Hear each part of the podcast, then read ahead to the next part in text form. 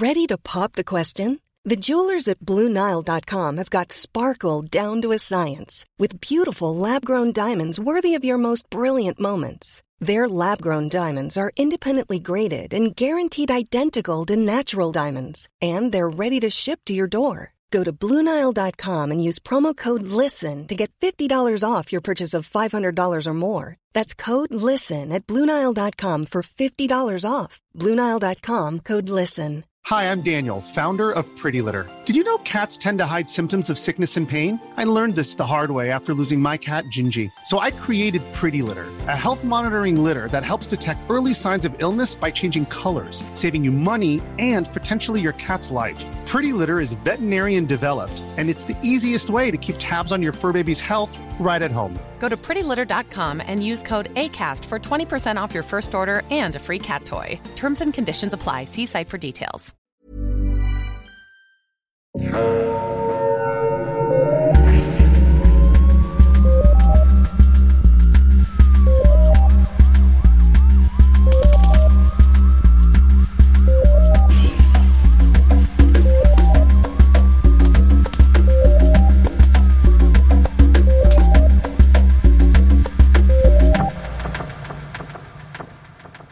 Bonjour tout le monde, bienvenue à Un peu de crime dans ton café. Je suis votre animatrice Catherine et comme toujours, je suis avec Audrey. Bonjour Audrey, comment ça va? Est-ce que tu t'es remis de ta COVID? Oui, je, je me suis remis, ça va beaucoup mieux. Euh, par contre, je dois vous avouer, c'est la première fois que je vais lire un cas au complet depuis que j'ai eu la COVID. Fait que je vais juste Mm. espérer que mes poumons vont me laisser faire cet effort digne des plus grands Olympiens. Si ça va pas, tu me feras un signe là, dans ton écran, puis je vais faire une joke niaiseuse. Je vais répéter une joke de François Pérez. Le temps que je boive de l'eau. Oui, c'est ça pour bloquer le temps. Moi, je vais essayer de pas boire mon café trop fort dans le micro parce que là, j'ai pris une gorgée puis ça a apparemment paru, mais c'est comme du ASMR de café. comme euh, Ben, c'est ça qu'on fait ici. Euh, ouais, c'est ça. Exactement. Fait que c'est pas si grave que ça. Voilà. Donc aujourd'hui, nous allons parler du juge de Lille, qui est un cas qui a été demandé par beaucoup, beaucoup, beaucoup de gens, n'est-ce pas?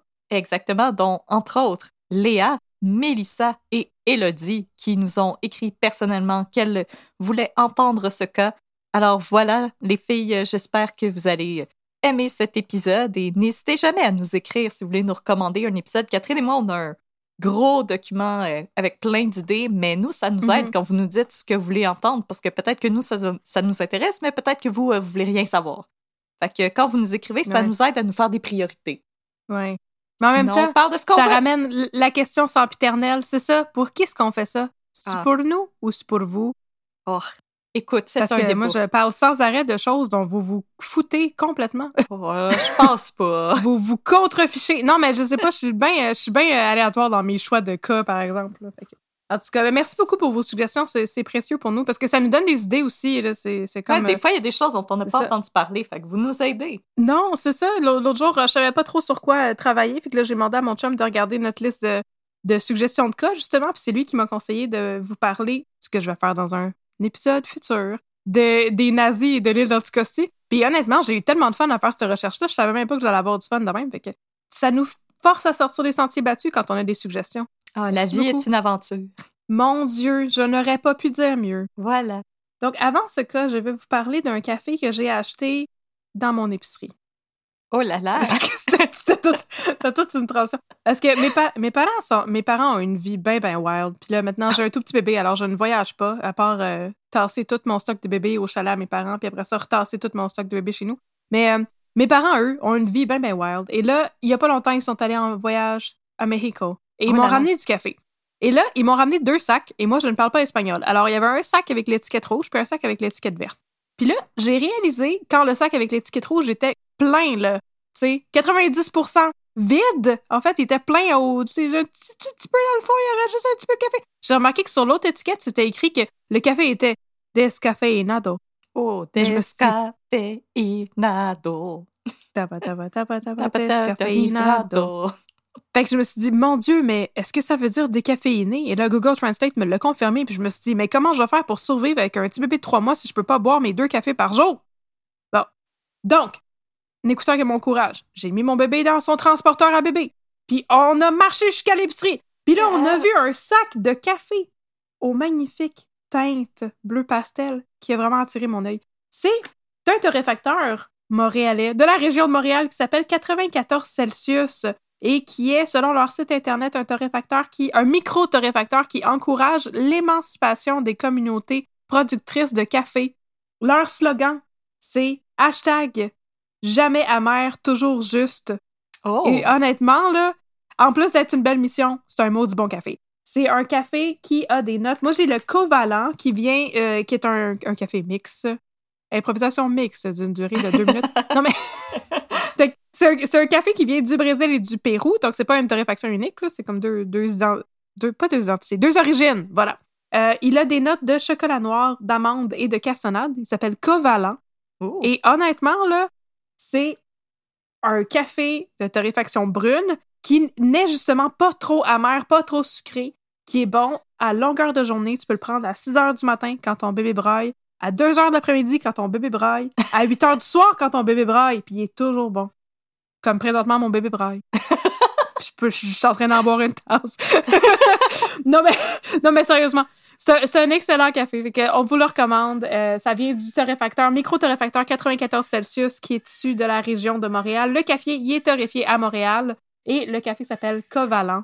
Donc, euh, c'est la recommandation de café que j'avais pour vous aujourd'hui. Et c'est disponible à l'épicerie. C'est le fun, ça. Yes, C'est sir. peut-être juste mon, mon métro de riche de Westmount, par exemple. Mais vous devriez pouvoir vous en procurer sans trop de difficultés.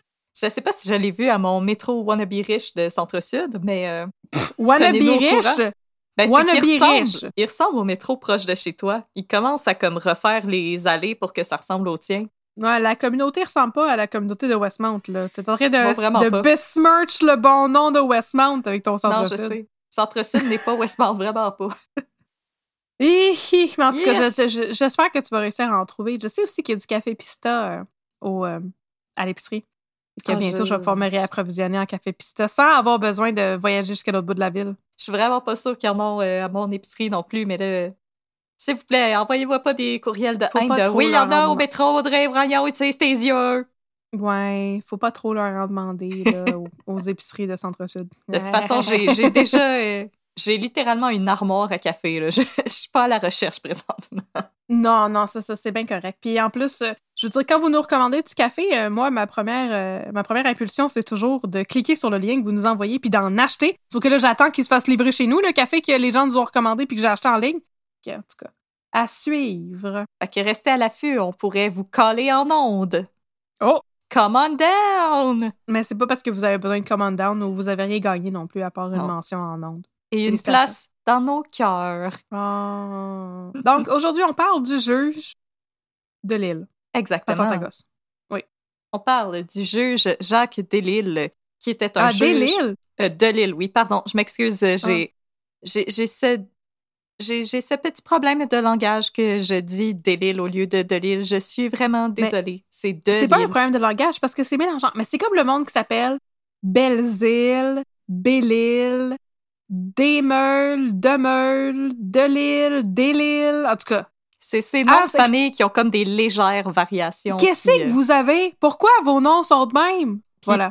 Dans mon texte, je n'ai pas mis d'accent aigu, alors je vais essayer de rester focus. Focus, focus. OK. Hocus pocus focus. Exactement. Alors, je vais vous raconter la saga judiciaire du juge Jacques Delisle Tabarnouche. C'est correct, c'est correct. C'est correct, c'est correct. La saga judiciaire du juge Jacques Delisle, qui a été accusé d'avoir tué son épouse. Et c'était un juge qui siégeait à la Cour d'appel du Québec et c'est la première fois dans l'histoire du Canada qu'un juge a été accusé de d'homicide. Alors, c'est un cas assez particulier et euh, la raison C'est pour laquelle il nous C'est a pas cool, mais c'est vraiment intéressant. c'est super- Non, ça va être super intéressant comme saga judiciaire euh, quand vous aimez. Si vous aimez nos cas qui sont qui se déroulent beaucoup en, euh, en cours, euh, ça va vraiment être. Ça devrait être dans vos goûts. Et euh, dans le fond, le com nous a beaucoup été demandé pour la simple raison qu'il est récemment revenu dans les nouvelles parce qu'il y a des nouveaux développements dans cette affaire. Euh, je vous en Ah! dis, euh, je vous en parle pas plus maintenant. On va y aller de manière chronologique. Mhm. Alors, euh, je vous révèle tout de suite mes sources. Ma Toi, source. t'es bonne. Toi, tu donnes tes sources. Moi, je donne pas mes sources. Moi, je suis comme, j'ai plein de sources. Faites-moi confiance, j'ai des sources. Puis je vous dis jamais c'est quoi. Toi, tu fais tes devoirs. J'ai fait mes recherches, people. Mhm. Alors, mes sources, tout d'abord, le livre Le dernier procès qui a été écrit par Catherine Lamontagne et qui est paru en 2017 aux éditions Stanké. Euh, c'est très intéressant comme livre. Euh, la- L'auteur a vraiment suivi l'affaire euh, de A à Z, ben, jusqu'en 2017, le moment de la parution du livre. Donc, euh, elle s'est pas rendue au bout de l'affaire, mais je veux dire, c'est c'est pas de sa faute. Là. Elle savait pas qu'il allait avoir des, des nouveaux développements par la suite. Donc, c'est très complet. Si jamais, après cet épisode, vous aimeriez en savoir encore plus parce que le livre va vraiment en profondeur dans les différents tests qui ont été faits pour euh, Des déterminer. tests?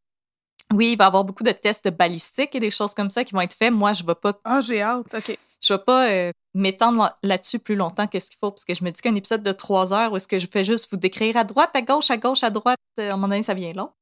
Ensuite, le reportage d'enquête intitulé L'ultime recours et qui est paru en 2015 à Radio Cannes, où est-ce qu'on à Radio Canada, où est-ce qu'on a été rencontré le juge Canada! Radio Canada. Où est-ce qu'on a été rencontrer euh, le juge de Lille en prison? Bon, spoiler alert, ils ont été rencontrés juge de Lille en prison Oh, Pour, spoiler!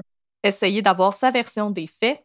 Et parce que mes sources dataient de 2015 et de 2017, j'ai quelques articles de la presse et du Devoir pour les euh, développements qui sont arrivés plus tard euh, dans l'affaire. Mhm. Et bien entendu, euh, avant de me lancer dans mon histoire, j'aimerais faire mes petits avertissements. Alors, il va être beaucoup question de dépression et de suicide. Alors, ce sont des sujets sensibles pour vous. Je vous recommanderais peut-être d'éviter ce cas.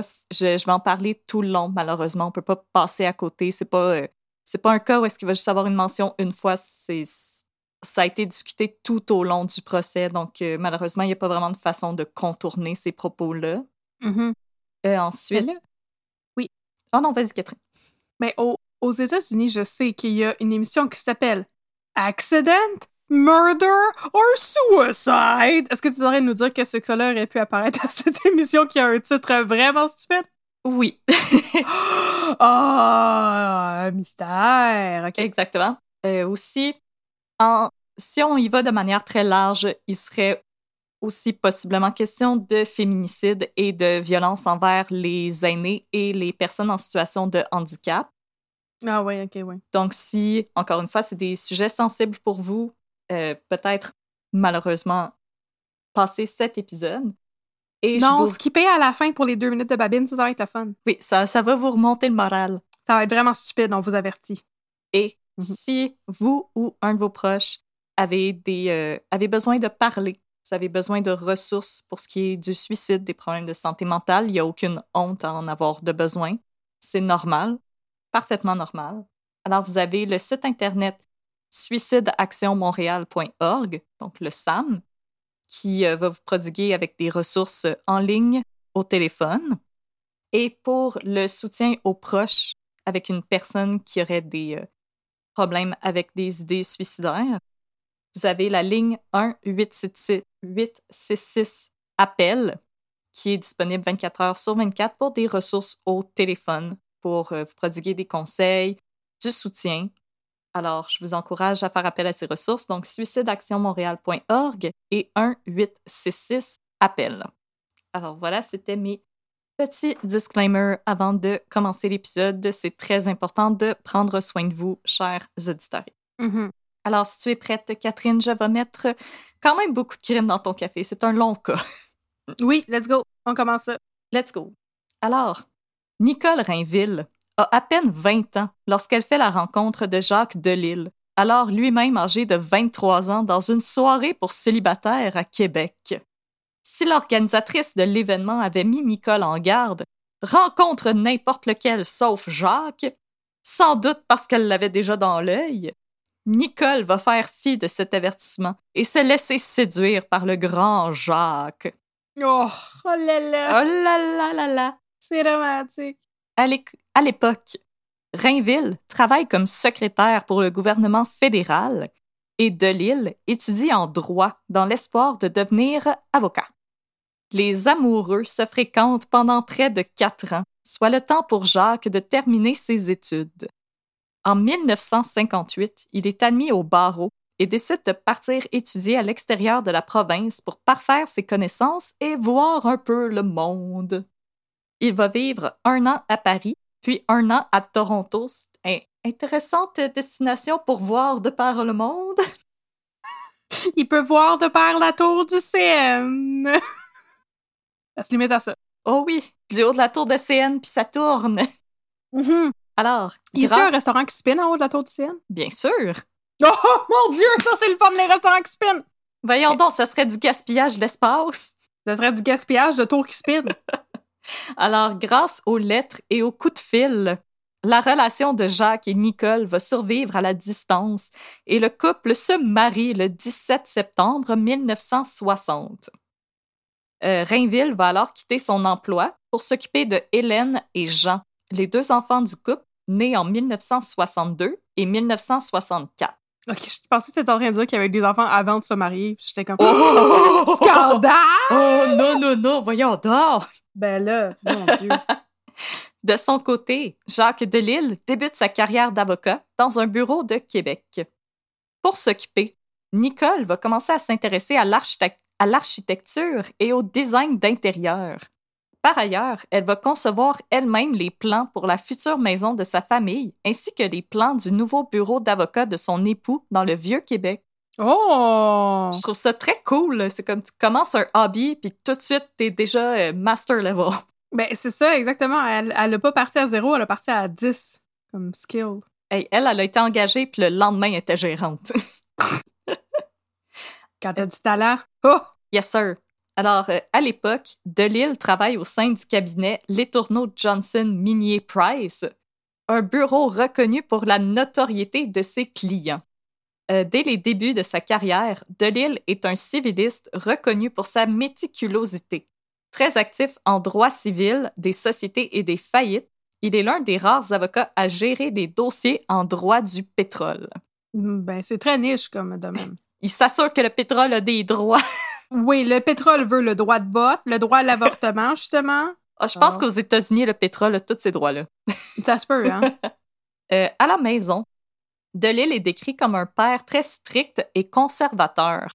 Il va par ailleurs interdire à sa fille de monter à bord des voitures des garçons et à la place, il va lui offrir son propre véhicule. Et là, je le cite, Moi, je te paye une voiture, donc quand tu sors avec un petit gars, il va monter dans ta voiture et c'est toi qui vas conduire. Ça, c'est vraiment weird comme façon d'être conservateur. Ben, c'est ça, c'est comme, c'est tellement conservateur que c'est progressiste. C'est ça! T'es tellement à droite que tu t'es ramassé à gauche. Parce que je pense que Mike Pence, là, il veut pas me voir conduire une voiture. Ben, je pense pas, non. Tu sais, d'un coup que j'aurais des idées euh, malsaines en touchant le bras de vitesse.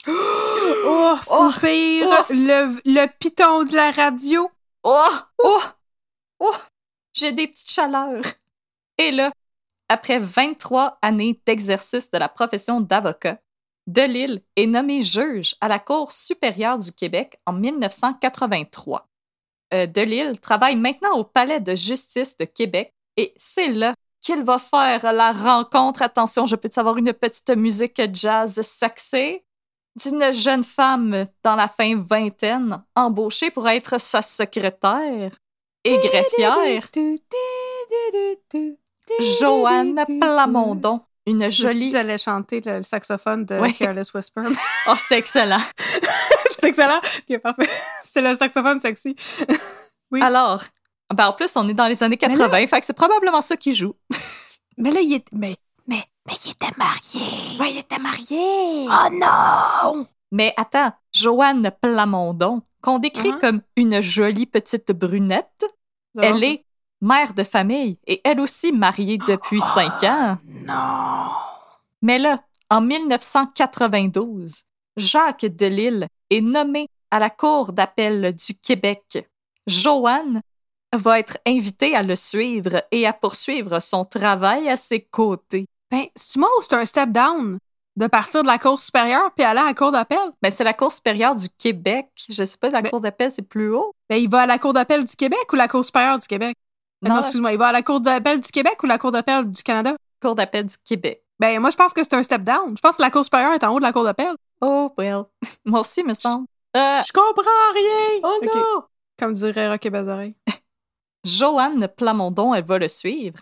Et ils vont en venir à rédiger des ouvrages sur la langue française et ses pièges Pourquoi? en raison de leur grande complicité. Mais Je là, comprends rien. Je comprends rien de cette prise de décision.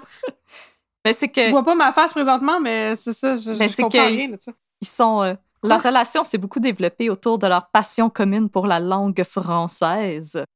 Alors, c'est pour ça qu'ils s'en sont venus à rédiger des ouvrages sur la langue française et ses pièges.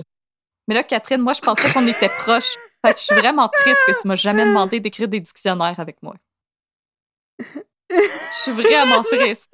Je suis- Pourquoi t'as jamais voulu écrire un pécherel avec moi? J'ai de la peine. Je, je veux pas être méchante, mais qu'est-ce que c'est ça, ce passe-temps-là?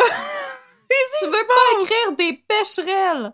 Mais là, moi, je- moi, dans ma tête, si t'aimes la langue française, c'est comme, ah, j'aime beaucoup la musique québécoise. ou. Moi, je pensais pas que ça voulait dire que t'aimais la grammaire.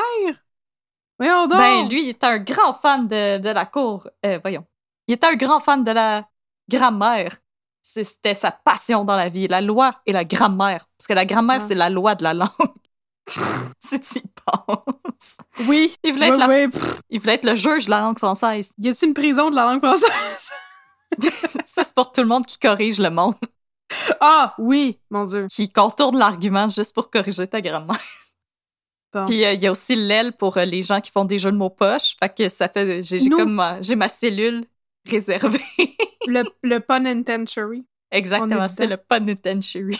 Mhm. Alors, juge à la cour d'appel, je pense que c'est pas une surprise pour personne. C'est une job pas mal exigeante, tu sais. Mhm, mhm. Et Jacques quitte souvent le condo qu'il partage avec Nicole vers 6h30 du matin et ne, et ne revient souvent pas avant 8 heures du soir et doit parfois même se rendre à Montréal pour y entendre des causes. Puis les enfants ayant maintenant quitté le domicile familial, Rainville, elle va parvenir à rester occupée et à conserver une bonne vie sociale en invitant les femmes du voisinage à jouer au bridge, au Scrabble ou à prendre le thé. Mon Dieu, son... il était bourgeois rare, ce monde-là. Ouais. Mais des, mais des fois, toi puis moi, on passe l'après-midi à boire du café puis à jouer au, à jouer au Oui, mais- crime. mais, oui, mais c'est ça l'affaire. Nous autres, nous autres, on est, on est des ouvrières. On boit du café, puis on joue au crib. Eux autres Yes, jouent au bridge et boivent du thé. C'est un autre, le bridge, c'est tellement compliqué. Mon chum, ça fait comme tellement longtemps qu'il essaye d'apprendre le bridge. I don't Mais understand. Ben, ça a l'air compliqué, effectivement. C'est un jeu de levée, c'est ce que j'ai compris. Moi, j'aime plus jouer au canasta. Moi, j'aime jouer à la petite. C'est bon, ça. Ouais, non, c'est ça. Tout ça pour dire qu'ils appartiennent pas à la même classe. Je pense que les classes socio-économiques sont, sont pas la même classe socio-économique que nous autres. Non, c'est des gens très, très, très privilégiés. Ça paraît que j'aime la langue française. Je m'exprime si bien. Ben oui, Jacques, euh, Jacques Delisle, là, il est en train de nous écouter, puis il est comme, ah, ces deux jeunes Ah demoiselles, oui, elles ah, sont le- incroyables. Avec sa phrase sur la classe socio-économique, c'était tellement bien dit. Bravo! Admirable. Ah, yeah! Euh, Nicole, elle est par ailleurs pas la seule à entretenir des relations à l'extérieur de son couple. Parce que, comme je vous l'avais dit, au début des années 2000, bien qu'ils soient tous deux mariés et qu'ils soient désormais âgés de 71 ans, Jacques Delisle et Joanne Plamondon deviennent officiellement des amants. En Mais plus attends, est-ce que- tu as dit que Nicole, la femme de Jacques, a aussi des amants? Non, euh, juste des amis. Ah, ok, c'est ça que tu voulais dire. Bon, pardon. Je pensais que j'avais manqué un bout. je viens de lire ma phrase moi aussi, puis j'étais comme, oh, wait, c'est pas une bonne phrase. non, Audrey, non. Ok, donc qu'est-ce qu'ils ont fait, euh, Joanne Plamondon et Ils sont euh, maintenant- Jacques, euh, Au début des années 2000, ils sont officiellement amants. Ah. Avant, il, il, y avait, il, il a passé une feuille qui dit Voudrais-tu être ma maîtresse? Oui, non, peut-être. Peux-tu cocher la réponse puis elle a le coché oui. Comment tu fais pour devenir officiellement l'amant à quelqu'un? Je, je, sais pas. D'accord. Je que c'était que, toujours officieux quand t'étais l'amant à quelqu'un. j'imagine que tu passes à l'acte. Mais il avait pas déjà passé à l'acte? Non, il écrivait des ouvrages sur la langue française. Oh, excuse-moi, je pensais que c'était un euphémisme. Non, il écrivait vraiment des ouvrages sur la langue française. je pensais qu'ils couchaient ensemble aussi. Ok, bon. Non, il écrivait, des, il écrivait le pécherel. Bon, il écrivait Becherel. Fait que lui, il était comme, euh, tu veux-tu étudier la langue française, wink wink? Puis elle était comme, oh yeah. Puis quand elle est arrivée, il y avait juste plein de dictionnaires puis de pécherels. Mhm. Puis il était comme, allez, on fait des tables de conjugaison. Maintenant, nomme-moi tous les verbes qui se conjuguent sur la base du verbe mentir. Go T'as 30 secondes. car on vit dans le mensonge. Voici un texte. Tu as pas cinq minutes maîtrise pour trouver toutes les fautes. Bon, oui. C'était son Donc là, ils sont, ils sont officiellement Des amants. dans la- dans l'adultère. Des adultérés. Et lui, là, dans les 70 ans, et Madame A, dans la quarantaine. Oui, mais c'est pour ça que ça existe, la petite pilule bleue. Oh, la petite pilule bleue en forme de losange. Ah ah. Dont j'ai oublié le nom à cause de mon mom brain. Is the Viagra. Oh, it is the Viagra. Thank you. It is like the Niagara, but it is Viagra. Just like the Niagara, it is a blue and very powerful. Yes. Euh, alors, de retour à nos moutons. C'est également au début des années 2000 que Delille va passer de juge régulier à juge surnuméraire à la Cour d'appel du Québec, étant donné son âge avancé. C'est ça, un juge surnuméraire? T'es un backup s'il y a personne d'autre. Fait que tu Bon, travailles moins souvent. c'est ça.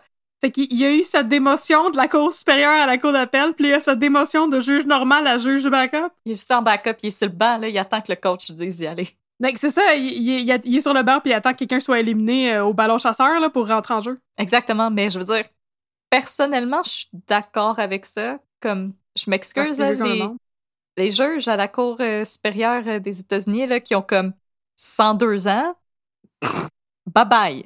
Comme, bye-bye. T'as assez, là. T'as pas le droit de conduire, mais tu peux prendre des décisions pour mon corps. Ah! Ouais, j'avoue, hein. Euh, après ce statement hyper euh, controversé, euh, le juge de l'île ne siège maintenant plus que six semaines par année. Euh, il aurait été possible pour lui de prendre sa retraite, mais de l'île, ben, il aimait beaucoup son travail et passer du temps avec Joanne Plamondon en toute discrétion et une coupe de dictionnaire. Le 14 avril 2007, Nicole Rainville s'apprête à célébrer ses 69 ans.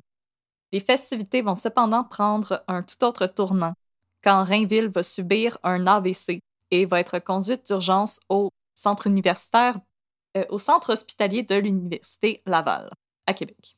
On chule, le fameux chule. Le CHUL.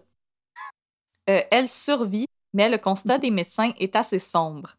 Rainville est paralysée du côté droit. Et comme Oh elle non. est droitière, sa réadaptation s'annonce particulièrement ardue. Oh non, mais c'est game de bridge, elle pourra plus jouer au bridge, comment elle va faire pour tenir ses cartes? Or qu'elle tienne avec son autre main. Mais il y a des trucs maintenant pour tenir tes cartes en avant de toi, comme les petits trucs de Scrabble, là, mais pour des cartes. Ah! Ce qui est très cool parce que j'ai des petites mains. Ben, c'est très cool aussi pour que tout le monde voit tes cartes. Par exemple, faut que tu le tiennes vraiment proche de toi pour que tout le monde regarde tes cartes. Mouais. Ok. Ah, ok, parfait, parfait. Alité, Nicole est découragée par euh, ce qui l'attend. Elle a de la difficulté à suivre les conversations. Son bras droit est replié Oh. en permanence sur son thorax et elle a du mal à se déplacer par elle-même. Oh non. Euh, Rainville va devoir passer quelques mois au centre de réadaptation François Charon, où elle réapprend à marcher et à se servir de sa main gauche pour compenser la perte de sa main droite. Elle va devenir ambidextre, comme les, comme les gorilles. Exactement. Euh, à la fin de l'été 2007, Nicole Rainville peut finalement rentrer chez elle, dans son condo du Boisé des Augustines. Moins enjouée et aux prises avec une vie sociale plus limitée et Catherine qui s'en va sur Google Maps. Comment tu l'as deviné? Oh, c'est c'est quelque chose auquel toi et moi, on n'habitera jamais. Pour vrai, je vais aller sur Google Street View. Il tabarnouche! Oh. Non, Oh, on oh. n'habitera jamais là, ma très chère. Il y a les maisons avec les colonnes en avant. Exactement. aïe aïe! Ils ont des... Oh mon dieu. C'est un salaire de juge pour vivre là ou de joueur de hockey. Mon dieu, il y a juste deux maisons sur le boisé des Augustines. Euh, Nicole Rainville est maintenant moins enjouée et aux prises avec une vie sociale beaucoup plus limitée. Elle va toutefois quand même parvenir à retrouver une partie de sa vie d'avant l'accident et elle va pouvoir accompagner son mari au restaurant et va même partir en croisière. Euh, le nouveau handicap de Nicole va aussi bouleverser le quotidien de Jacques Delisle, qui va multiplier les efforts pour s'occuper de sa femme. Il va l'habiller, la coiffer, lui faire à manger, l'aider à se déplacer. Euh, tout ça en continuant de siéger à la cour d'appel et à fréquenter Joanne Plamondon en cachette. Ouais, ben c'est pas parce que ta femme a fait un AVC que tu vas en revenir d'avoir une maîtresse. eh non, là. Alors, Bon, j'ai la tristesse infinie de vous annoncer que Google Maps ne me permet pas d'aller voir de quoi ont l'air les deux maisons du boisé des Augustines. Ma journée est scrap. Bon, voilà. et là, elle va être scrap encore plus quand je vais te dire que le 30 avril 2009, quelques jours avant ses 74 ans, Delille va se rendre à l'évidence. Nicole requiert maintenant des soins à temps plein et il n'a plus le choix de prendre sa retraite pour s'occuper de son époux. En vidant son bureau situé au quatrième étage du Palais de justice de Québec, il va retrouver un petit coffret dont il avait oublié l'existence. Dans le coffret, il va trouver un pistolet qui lui avait été offert en cadeau à l'époque où il chassait régulièrement. Surpris et désemparé parce qu'il ne savait pas comment se départir d'une arme non enregistrée, il décide de rapporter l'arme avec lui dans le condo qu'il partage avec Nicole et où ses petits-enfants le visitent régulièrement. Je tenais à souligner que c'était vraiment une décision de schnout. Mais toute cette succession d'événements est weird. Je sais. Moi aussi, Ok. Tout ça sonne très improbable. Je pense que je, Je trouve un gun qui se rappelait pas qu'il y avait, pas enregistré. Ok. Qu'est-ce que je fais avec ça? Mais Euh. j'avoue que si je trouvais un gun chez nous, je saurais pas quoi faire avec. Je ferais ça en ça. ciboire. Ouais, moi aussi. J'ai zéro idée de pourquoi il y aurait un gun chez nous. Zéro. Euh, malgré sa retraite, Delille va continuer à fréquenter Joanne Plamondon, euh, surtout pour euh, peaufiner leur fameux ouvrage sur la langue française qu'ils n'avaient pas eu le temps de terminer. non, ce n'est pas un euphémisme. Leurs rencontres sont non, mais c'est-tu une joke que tu fais? Est-ce qu'ils ont vraiment écrit Oui! ça dans la langue française? Oui, ils faisaient des ouvrages sur la langue française ensemble. Ah oui, donc. OK. Écoute, il y a des couples qui sont des swingers, puis il y a des couples qui écrivent des dictionnaires. Euh, les rencontres, par contre, sont maintenant plus brèves. Et Delille va parfois se contenter de reconduire Joanne au Palais de justice de Québec et va parfois aller luncher avec elle pendant son break. En juillet 2009, le quotidien des époux Delille et Rainville est à nouveau chamboulé quand Rainville, alors âgé de 71 ans, fait une mauvaise chute et se fracture la hanche. Hmm. La blessure est grave et nécessite plusieurs interventions chirurgicales qui vont la laisser affaiblie. À la Ça va donc bien mal, sa vie est pas Ouais. belle. c'est c'est pas facile. Je voudrais juste m'excuser aussi pour les bruits de bébés qui pleurent euh, chez nous. Oh, c'est parce que lui aussi il est triste pour Nicole. Il est, il est- il est triste que je sois en train de podcaster au lieu de m'occuper de lui. Mais inquiétez-vous pas, il est pas tout seul. là. Vous avez pas besoin d'appeler la DPJ. Son, son père s'en occupe. Là. Il est juste très enthousiaste. Oui, c'est ça. Il est juste. Il pratique ses poumons. Voilà, Ah! Exprime-toi! Mais c'est ça, pauvre, pauvre, pauvre Nicole Rainville. Non. Euh, à la fin du mois d'août, c'est une nouvelle période de réadaptation qui va s'amorcer pour la septuagénaire. Nicole Rainville maigrit à vue d'œil et elle craint de rentrer chez elle et d'être laissée à elle-même.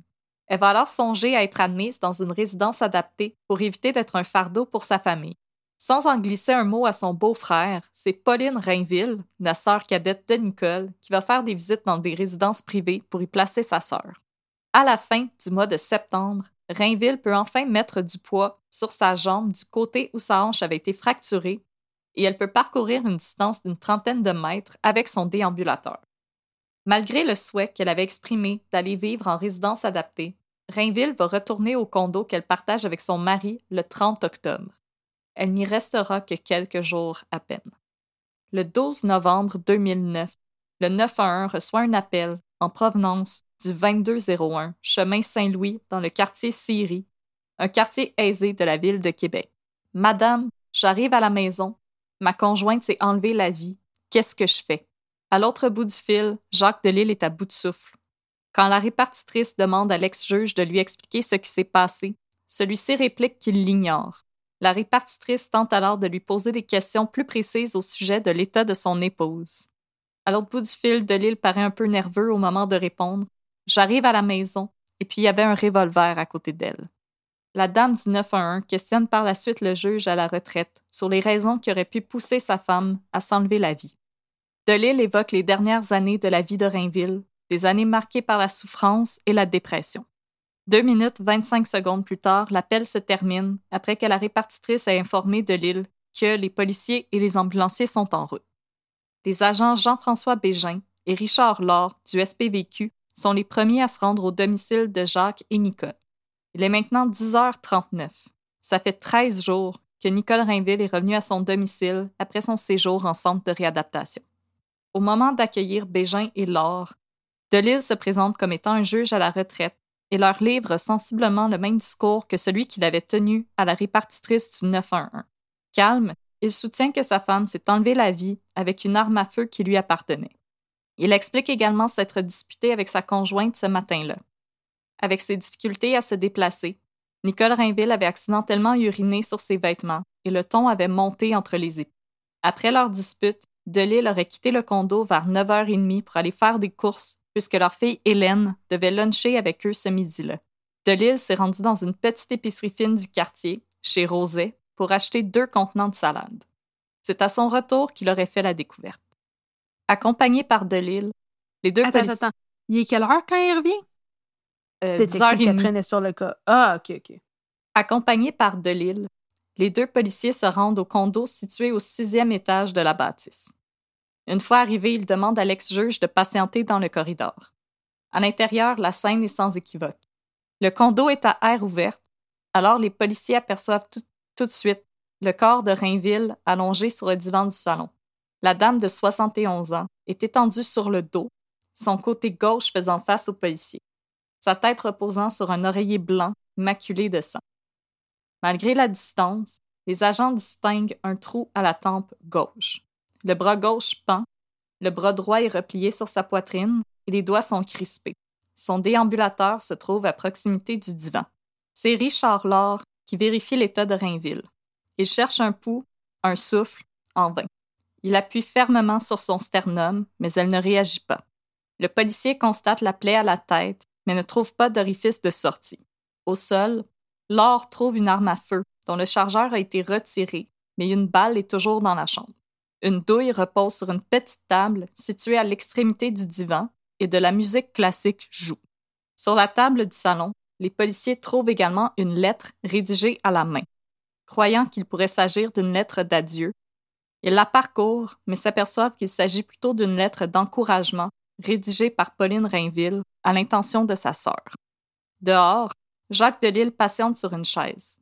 Quand les ambulanciers sortent de l'ascenseur, Delille les accueille et leur demande de respecter la volonté de son épouse de ne pas tenter des manœuvres de réanimation. Les ambulanciers vont cependant ignorer cette demande. Mais je sais pas c'est quoi les possibilités de réanimer quelqu'un qui a une balle dans la tête. Il y a, quoi ça sert? il y a déjà des gens Ouais. qui ont survécu à des balles dans la tête. Des fois, Hmm. l'angle, ça peut vraiment être une question de millimètres. Puis je pense que les fascinant, le corps humain, hein, pareil. Wow. Quand même. Une fois arrivés dans l'appartement, les ambulanciers placent le corps de la septuagénaire sur le sol. Ils tentent de l'intuber, mais trop de sang se trouve dans sa bouche.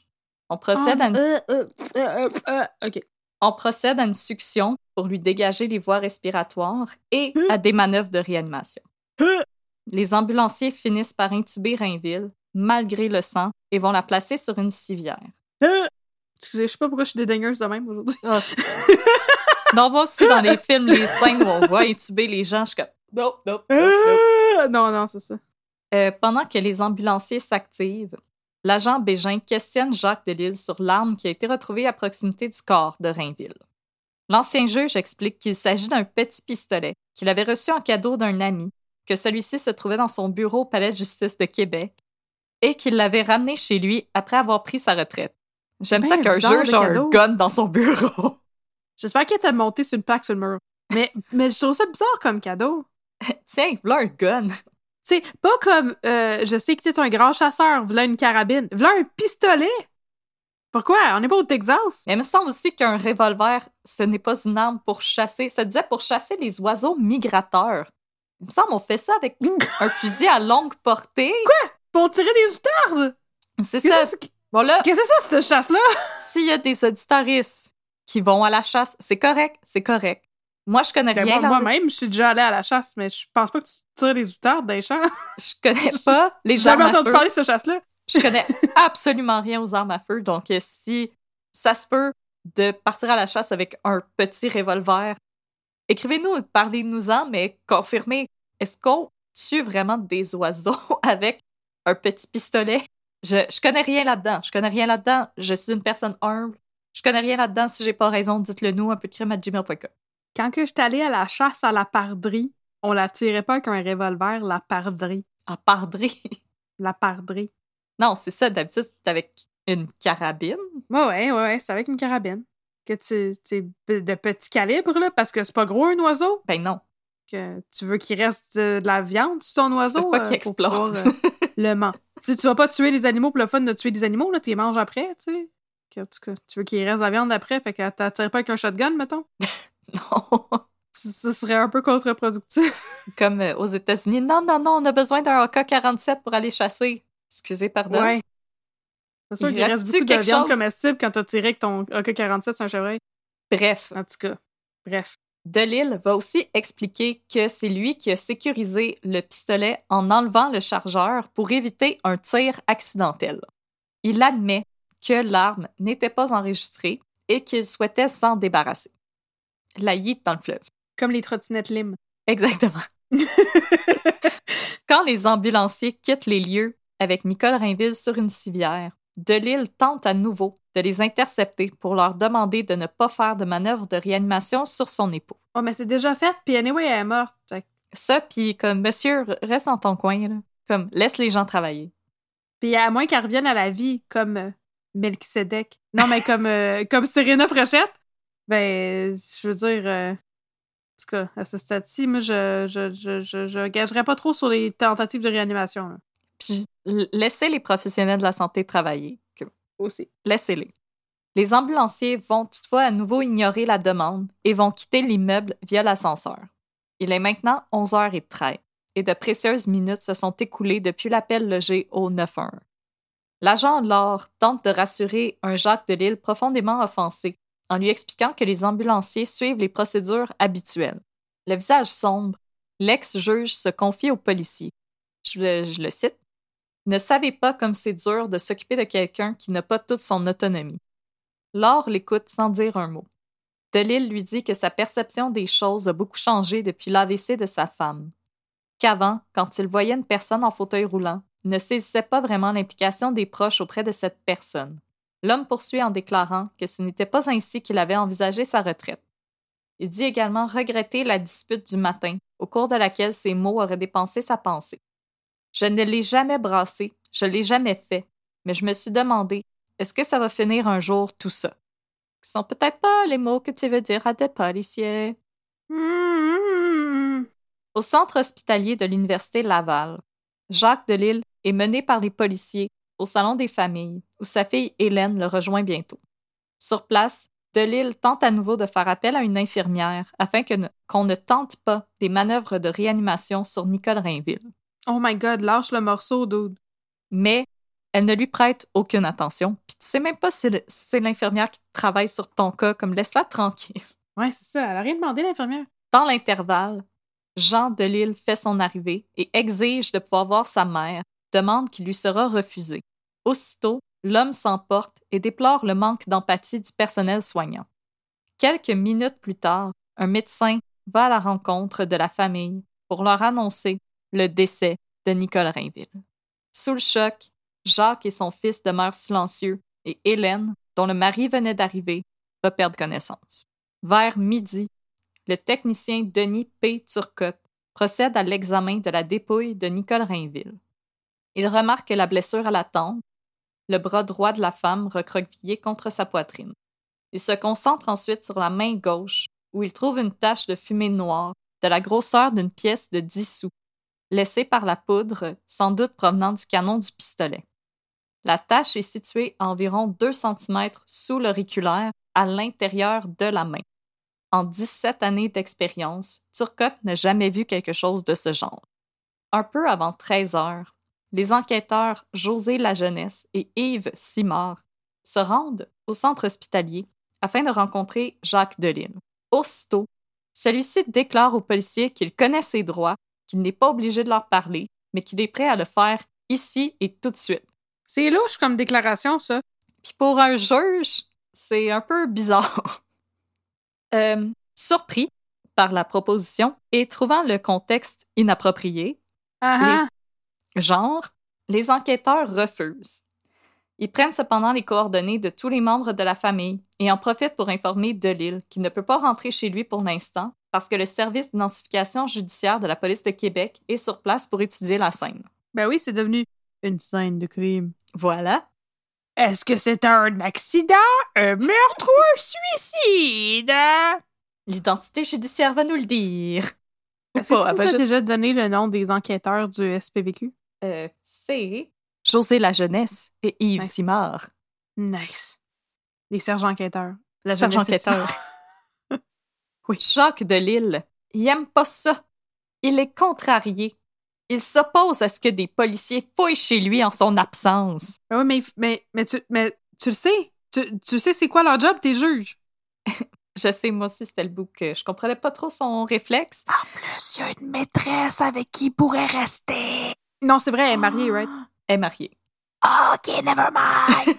Allez pas fouiller dans mes revues cochonnes. Non, c'est une farce. Une farce, une Non. farce.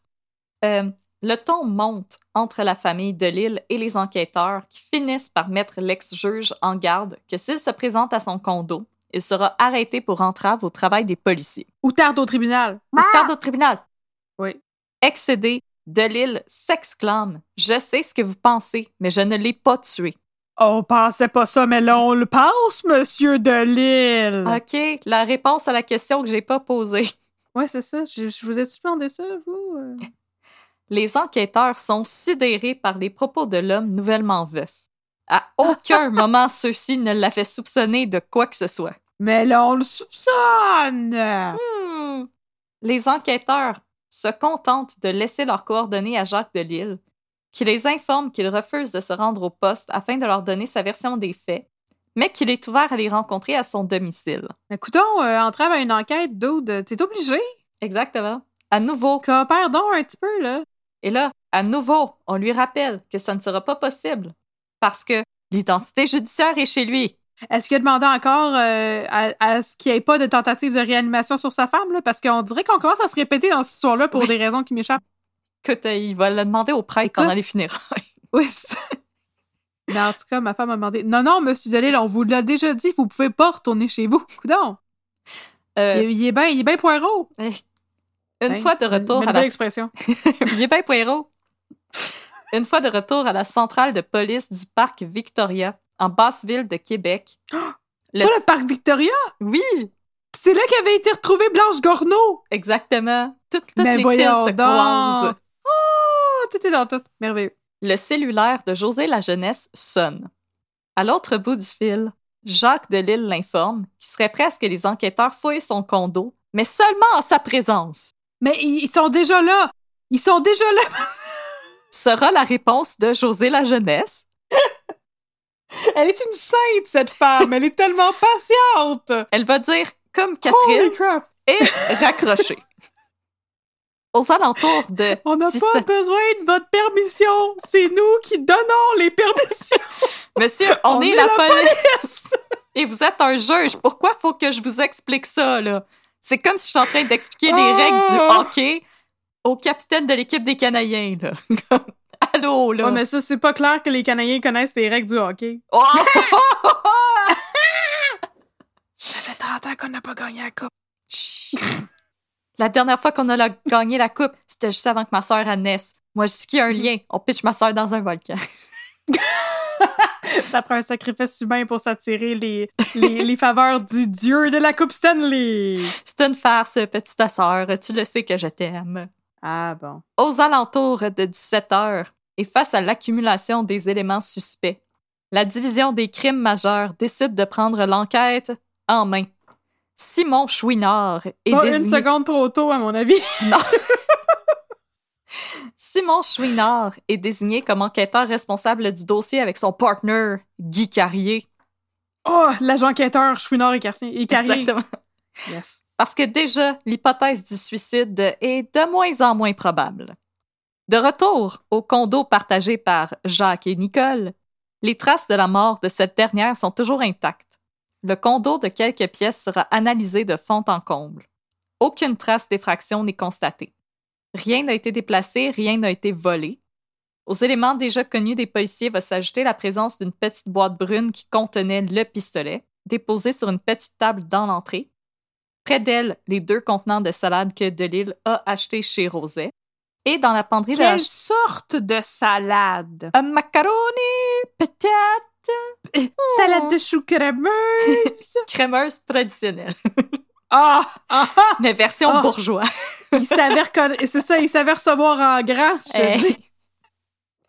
Dans la penderie de la chambre principale, les enquêteurs découvrent une arme de chasse de calibre 12 mal entreposée. Sont également trouvées les nombreuses ordonnances pour traiter l'état de santé de Nicole Rainville. Les policiers vont alors trouver étrange que cette femme avait voulu se suicider, qu'elle l'ait fait par arme à feu plutôt qu'en ingérant des pilules.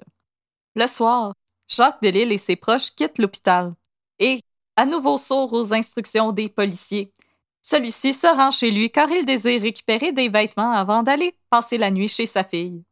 Une policière lui bloque le chemin en réitérant qu'il ne peut entrer en raison de l'enquête en cours. Ah! Mais c'est la première fois qu'on m'informe de ça! Voyons donc! Furieux, Delille quitte les lieux en annonçant qu'il compte revenir tôt le lendemain matin. Sentant les soupçons peser sur lui et sachant que la possession d'une arme prohibée et chargée lui fait risquer trois ans de prison, Delille décide de contacter Maître Jacques Larochelle, un avocat qui avait plaidé à de nombreuses reprises devant lui. Étant donné la probabilité que des accusations soient déposées contre lui, Delille met sa famille au courant des démarches et la famille va décider de ne répondre à aucune question des policiers. OK. Le lendemain, 24 heures après le décès de Nicole, Jacques retrouve Joanne Plamondon, sa maîtresse, à leur lieu de rencontre habituel à proximité de la bibliothèque Gabrielle Roy, à quelques minutes à pied du Palais de justice de Québec. Ah, ben là, attends, je vais aller regarder. Est-ce que tu as regardé c'est quoi les hotspots autour de ça? Euh, non, pas vraiment, mais ils se rencontraient vraiment à la bibliothèque pour travailler sur leurs ouvrages de langue française. Ah! Delille semble bouleversé. Il informe Joanne que quelque chose de terrible s'est produit, qu'il a retrouvé Nicole sans vie le jour précédent. Il informe alors Joanne que tant que l'enquête sera en cours, ils ne pourront plus se voir. Cinq jours après le drame, les policiers commencent à questionner la famille. Jean Delille, le fils du couple, refuse de laisser les policiers entrer chez lui. Il affirme n'avoir rien à cacher, mais désire faire son deuil en paix et se préparer pour les funérailles. Il a l'impression que les policiers cherchent à tout prix à accuser quelqu'un dans cette histoire. Ils se sont-tu donné le mot pour être louche, cette famille-là, ou quoi, là? Jean Delille, dans tous les personnages que j'ai croisés en faisant mes recherches, Ouais. est le candidat numéro un pour une claque à gueule. Mais c'est parce que ils s'en rendent pas compte de quoi ça a l'air. Je, honnêtement, les agissements sont tellement étranges. Je pense qu'ils se rendent pas compte d'à quel point ils ont de l'air encore plus coupables. Mais c'est ça, exactement. Ça a l'air... On dirait que c'est un cover-up. On dirait qu'ils essaient de protéger Jacques Delisle. Exactement. Mais voyons donc. Hélène Delille, la fille du Ça aurait pris la sergent enquêteur Catherine pour euh, leur dire ça. Exactement. Mhm. Hélène Delille, la fille du couple, se montre un peu plus bavarde. Elle refuse elle aussi de laisser entrer les policiers, mais elle va leur fournir quelques informations. Elle les informe que pour elle, Nicole Rainville, elle est décédée à la suite de son AVC en 2007. Ah, c'est pas fin, ça. Non, pas vraiment.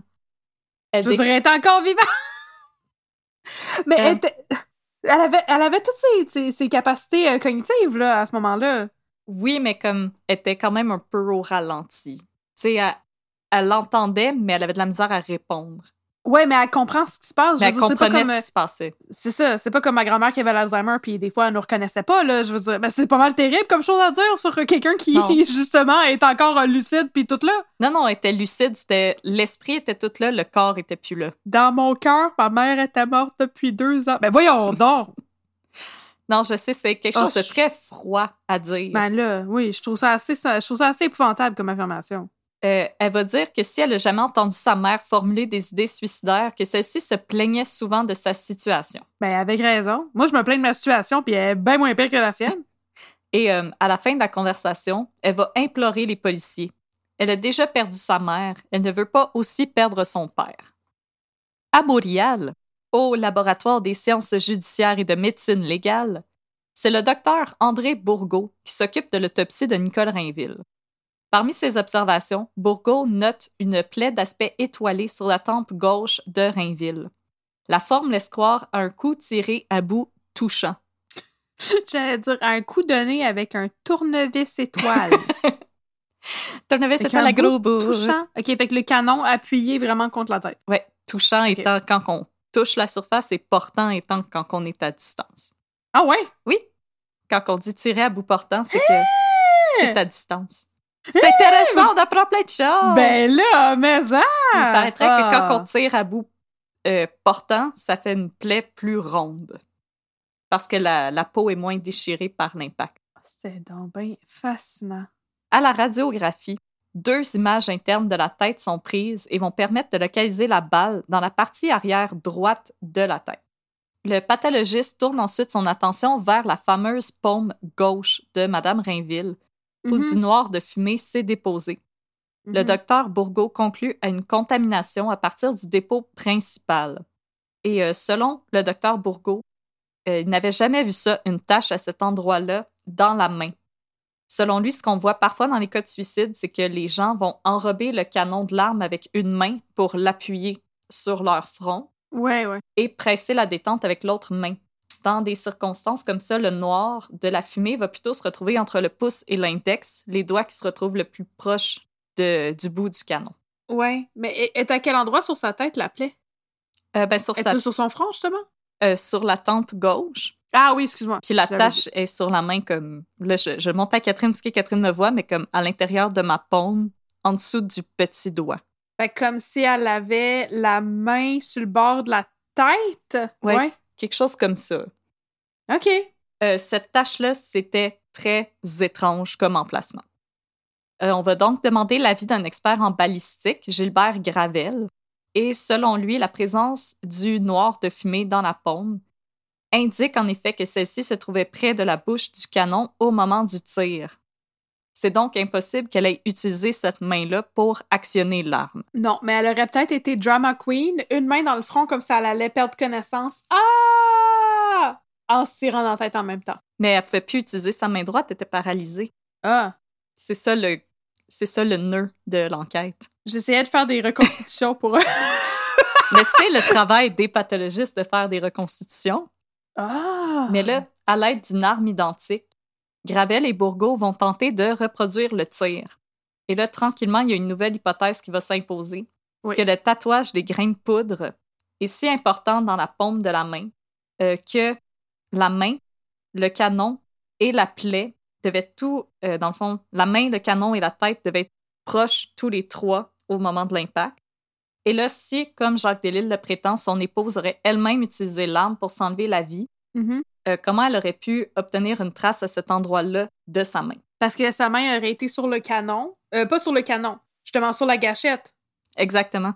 Puis le, le- comment la fumée aurait pu se retrouver là si elle tenait la gâchette? C'est qu'elle a fait un, affaire, euh, elle a pris un cintre, puis elle l'a plié, puis il y avait un bout dans sa bouche, puis un autre bout, elle appuyait sa gâchette, puis là, elle mettait sa main contre son front. Ah, dramatique! Puis là, en même temps, avec sa langue, elle a tiré sur le cintre. Alors, comme Catherine vient je peux de nous devenir dire, avocate pour le juge de alors comme Catherine nous a décrit, c'est impossible qu'elle tienne l'arme d'une manière conventionnelle. Euh, Dans son rapport, Bourgault conclut à un décès causé par traumatisme crânio-cérébral par décharge d'armes à feu. Euh, il va préciser avoir trouvé une tache dans la main de Rainville, mais ne va pas aller plus loin, parce que c'est pas euh, le travail du pathologiste de déterminer qui tenait le, le pistolet et si c'est un suicide ou un homicide. Dans un cas de suicide, le pathologiste est supposé confirmer les évidences de proximité de tir, la direction du projectile et le site de la plaie d'entrée, et doit Mhm. confirmer que tout ça, c'est compatible avec une auto-manipulation d'une arme à feu. Mhm. Euh, mais dans ce cas-là, c'était pas possible. Selon Bourgault, même si la dame avait pu utiliser ses deux mains, il est impossible d'expliquer comment la tâche aurait pu se retrouver à cet endroit-là. Euh, du je, te je viens de te l'expliquer deux fois plutôt qu'une. Je comprends pas pourquoi tu comprends pas. C'est facile, me semble. Euh, mais de leur côté, euh, les enquêteurs vont, en- vont rencontrer Daniel Marceau et Marie-Josée Tremblay, ergothérapeute et physiothérapeute qui avaient aidé à la réadaptation de Nicole Rainville. Mhm. Selon elle, Rainville n'avait aucune motricité volontaire dans son bras droit et la seule manière pour la dame de le bouger était de le manipuler elle-même à l'aide de sa main gauche. Avec un cintre dans sa bouche. Exactement. OK. La défunte pouvait s'asseoir et se coucher seule, mais se déplaçait difficilement avec son déambulateur et elle préférait être accompagnée en raison de son risque élevé de chute. Ouais, Euh, toujours comprends. selon l'ergothérapeute et la physiothérapeute, Rainville avait un bon moral et elle était une battante. Oh. Au printemps 2010, Jacques Delisle se sent prêt à refaire sa vie. Il se fait Ah bon? Ouais. Ah oui. il se Mais fait- c'était pas comme ça qu'il avait. euh, C'est pas comme ça qu'il avait envision sa retraite, là. Il l'a dit déjà. Mais là, maintenant, il veut sa retraite de rêve et il va se montrer de plus en plus insistant envers Joanne Plamondon. Il veut que celle-ci quitte son mari et vienne habiter avec lui. Oh boy. Les choses ne sont cependant pas simples pour l'ex-secrétaire de Delille. Elle ne se sent pas prête à quitter son mari des 30 dernières années et le dilemme va la plonger dans une dépression. Oh non! De son côté, Delille se montre impatient.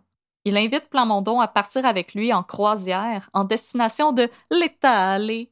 Le bateau quitte le 6 juillet 2010 pour accoster quelques jours plus tard à Venise. Si Plamondon finit par lui remettre son passeport pour qu'il puisse entreprendre les démarches pour acheter les billets, elle ne va jamais verbalement lui dire qu'elle a accepté l'invitation. Entre-temps, les enquêteurs du SPVQ vont placer une filature sur l'ex-juge de Lille. Hein? Est-ce que ça sent le Mr. Big? Ça sent les monsieur cachés en arrière d'un buisson qui te suit. Oh, avec un gros téléobjectif. Exactement. Et ça sent les policiers qui vont apprendre que de Lille a une maîtresse. Est-ce un motif? Et ainsi établir un possible mobile. L'ex-magistrat aurait pu chercher à se débarrasser de son épouse pour être libre de poursuivre sa relation avec Joanne Plamondon. Au cours de la filature, Delille aurait même été aperçu en train d'espionner sa maîtresse avec, en compagnie de son mari à proximité de leur domicile. Oh non, c'est comme l'arroseur arrosé. Exactement. Là, il espionne Jacques Delille qui espionne Joanne Plamondon. Exactement. Mais de son côté, Joanne Plamondon, elle a pris sa décision. Elle annonce à son mari qu'elle le quitte et qu'elle Oh! compte aller vivre un certain temps avec son ex-patron. Oh! Elle ne lui avoue cependant pas tout et va se contenter de dire qu'elle et Delille avaient entretenu Hiring for your small business? If you're not looking for professionals on LinkedIn, you're looking in the wrong place. That's like looking for your car keys in a fish tank. LinkedIn helps you hire professionals you can't find anywhere else, even those who aren't actively searching for a new job but might be open to the perfect role. In a given month, over 70% of LinkedIn users don't even visit other leading job sites. So start looking in the right place. With LinkedIn, you can hire professionals like a professional. Post your free job on linkedin.com/people slash people today.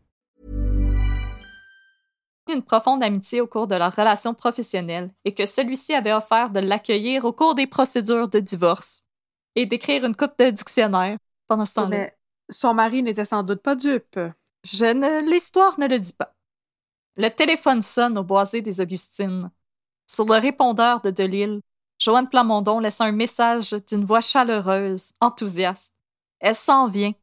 Elle a annoncé à son Je mari qu'elle le quitte. J'ai annoncé à mon mari que je le quitte. Et elle s'en vient le rejoindre. Je m'en viens te rejoindre, Jacques.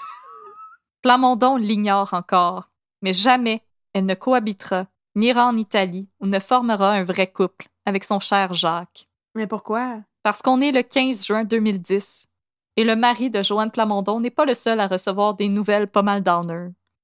Au sixième étage du boisé des Augustines, on cogne à la porte du condo de Jacques Delille. Celui-ci répond et des policiers lui présentent leurs insignes avant d'exhiber un mandat d'arrêt, un mandat d'entrée suivi d'un mandat d'arrestation. Jacques Delille est en état d'arrestation pour le meurtre prémédité de Nicole Rainville. Ben, je l'avais pas vu venir pantoute.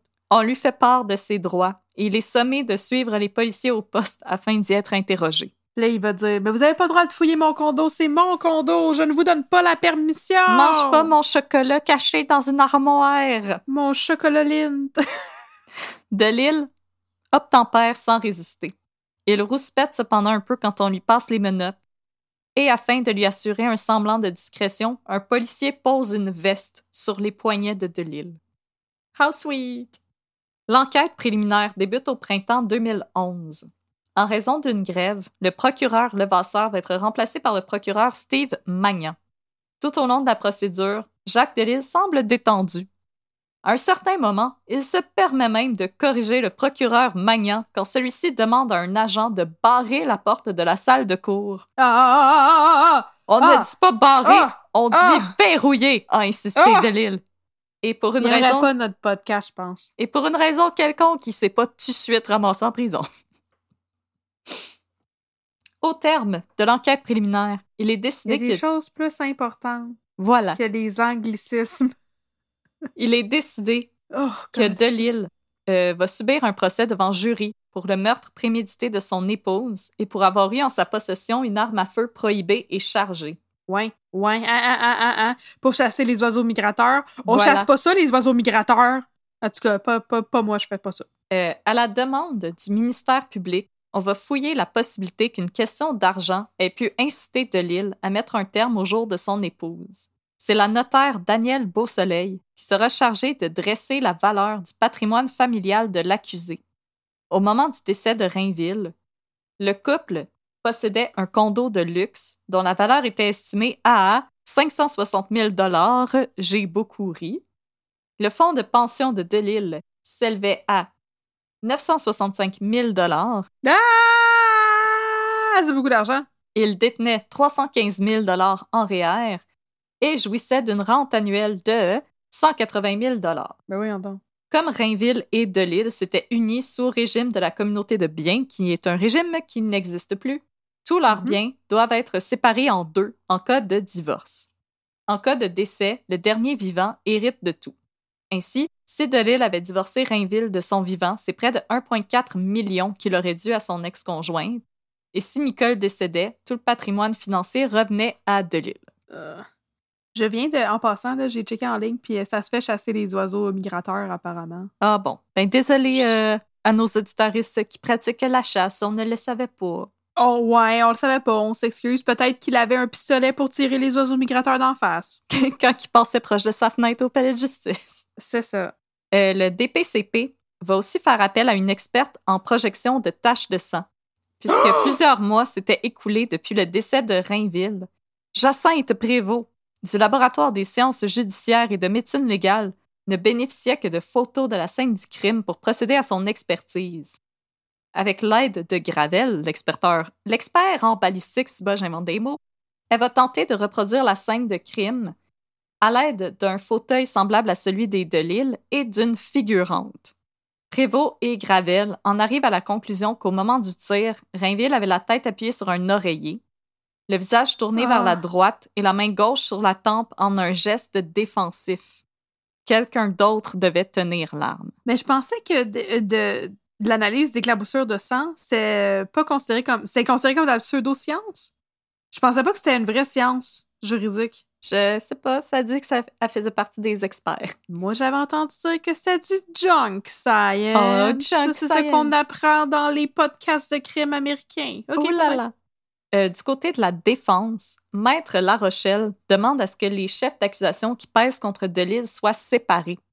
À ses yeux, l'illégalité du pistolet n'a rien à voir avec la mort de Rainville et pourrait potentiellement contam- contaminer l'opinion du jury. Ben, je pense qu'il y en a un qui est un moindre mal, tu sais. Ouais. Euh, La Comme, Roche- Je pense pas que la pire affaire là-dedans, c'est posséder une arme illégalement puis que le jury va avoir une mauvaise opinion de Delille à cause de ça. Non, je... ben, le jury va juste dire que monsieur, vous êtes un peu tweet. Ouais. Euh, la Rochelle va aussi demander à ce que soient exclues de la preuve les phrases prononcées par l'accusé en présence des policiers lorsque ceux-ci se sont présentés à son condo au moment du drame, puisque Delille n'était alors pas détenu et n'avait pas pu bénéficier du droit au silence. La couronne va cependant dire que parce que l'affaire était alors traitée comme un suicide, Delille n'était pas considéré comme un suspect et ne pouvait tout simplement pas bénéficier du droit au silence. Ouais. Euh, au C'est à ce moment-là qu'il avait dit comme euh, en tout cas, je n'ai je n'ai pas tué ma femme et vous n'avez pas le droit de visiter mon condo. OK, parfait. Non non non. vu qu'il n'était pas un suspect à l'époque, mais il n'y a pas le, le fameux euh, vous avez le droit de garder le silence. Ouais, Il était juste vrai hein. là. Il était un témoin, il n'était pas un suspect. C'est vrai. Le juge, Claude C. Gagnon, va trancher en faveur de la défense pour la première requête, soit celle de séparer les chefs d'accusation. On va aussi éliminer certaines phrases de la preuve, mais pas toutes. Le jury ne va donc pas savoir que Delille avait dit aux policiers connaître ses droits et qu'il avait Ouais. refusé de se rendre au poste pour être interrogé. OK. Et maintenant, on commence le procès. Le procès s'entame le 7 mai 2012. La défense de Jacques Delille sera assurée par le procureur Jacques Larochelle. Et là, je dois te demander, Catherine, te rappelles-tu de Jacques Larochelle? Non. C'était l'avocat de Denis Lortie. Ben non. Tu m'y as su? Mais il va être rendu vieux comme le monde. Denis Lortie, c'est en 84. Ah oui, oui, c'est il était- c'est un vieux monsieur. Ben voyons donc. Et C'est oui. vraiment intéressant. Je me rappelais pas de ça pantoute. Non, il le procès, d'ailleurs, il avait dû être reporté d'un mois puisque Maître La Rochelle avait des problèmes de santé. Donc, euh, non, c'est un, Parce qu'il était vieux comme le monde. c'est un vieux monsieur. Mhm. Mais oui, c'était l'avocat de Denis Lortie. Je m'attendais pas du tout à ça. Intéressant. Surprise! Surprise! La couronne va être représentée par Maître Steve Magnan, à l'époque surtout connu pour avoir plaidé dans des dossiers de fraude. Mais il était pas juge, Magnan, tantôt? Non, c'est procureur. Ah, je pense, ok, je pensais que t'avais Le dit qu'il avait remplacé l'autre juge. Non, c'est Ah, qu'il y avait un premier procureur, il y a eu une grève en... Ah, À un moment je pensais que c'est un juge qui avait été remplacé. Ok, ok, parfait. Excusez. Et le jury sera composé de huit hommes et quatre femmes. Ah, la parité, on y arrivera pas. Eh non. Si seulement les jurys étaient un nombre pair, maudit, ça serait tellement facile. Au jury, le juge Claude C. Gagnon explique que c'est à la couronne de prouver hors de tout doute raisonnable que l'accusé est coupable de meurtre prémédité de son épouse. La couronne doit aussi démontrer que Jacques Delisle a fait feu sur Nicole Rainville avec un pistolet et que c'est cette décharge qui a causé la mort de la septuagénaire que l'accusé avait l'intention de causer la mort au moment de son acte et que tout était planifié. C'est la... un gros fardeau de preuves, ça. sur la couronne. Je sais pas comment je me sens par rapport à ça, mais j'ai comme l'impression que c'était pas le bon chef d'accusation. Il me semble que homicide euh, involontaire, là, ça aurait peut-être été mieux. Manslaughter, comme ils disent les Américains. Alors, si la couronne n'y arrive pas, Delille doit être acquitté. euh, acquitté. Delille Mhm. plaide non coupable, il est donc présumé innocent. Ben oui, toujours. Comme le film d'Harrison Ford. Voilà. Presumed innocent. Alors, c'est à maître Steve Magnan d'ouvrir des procédures.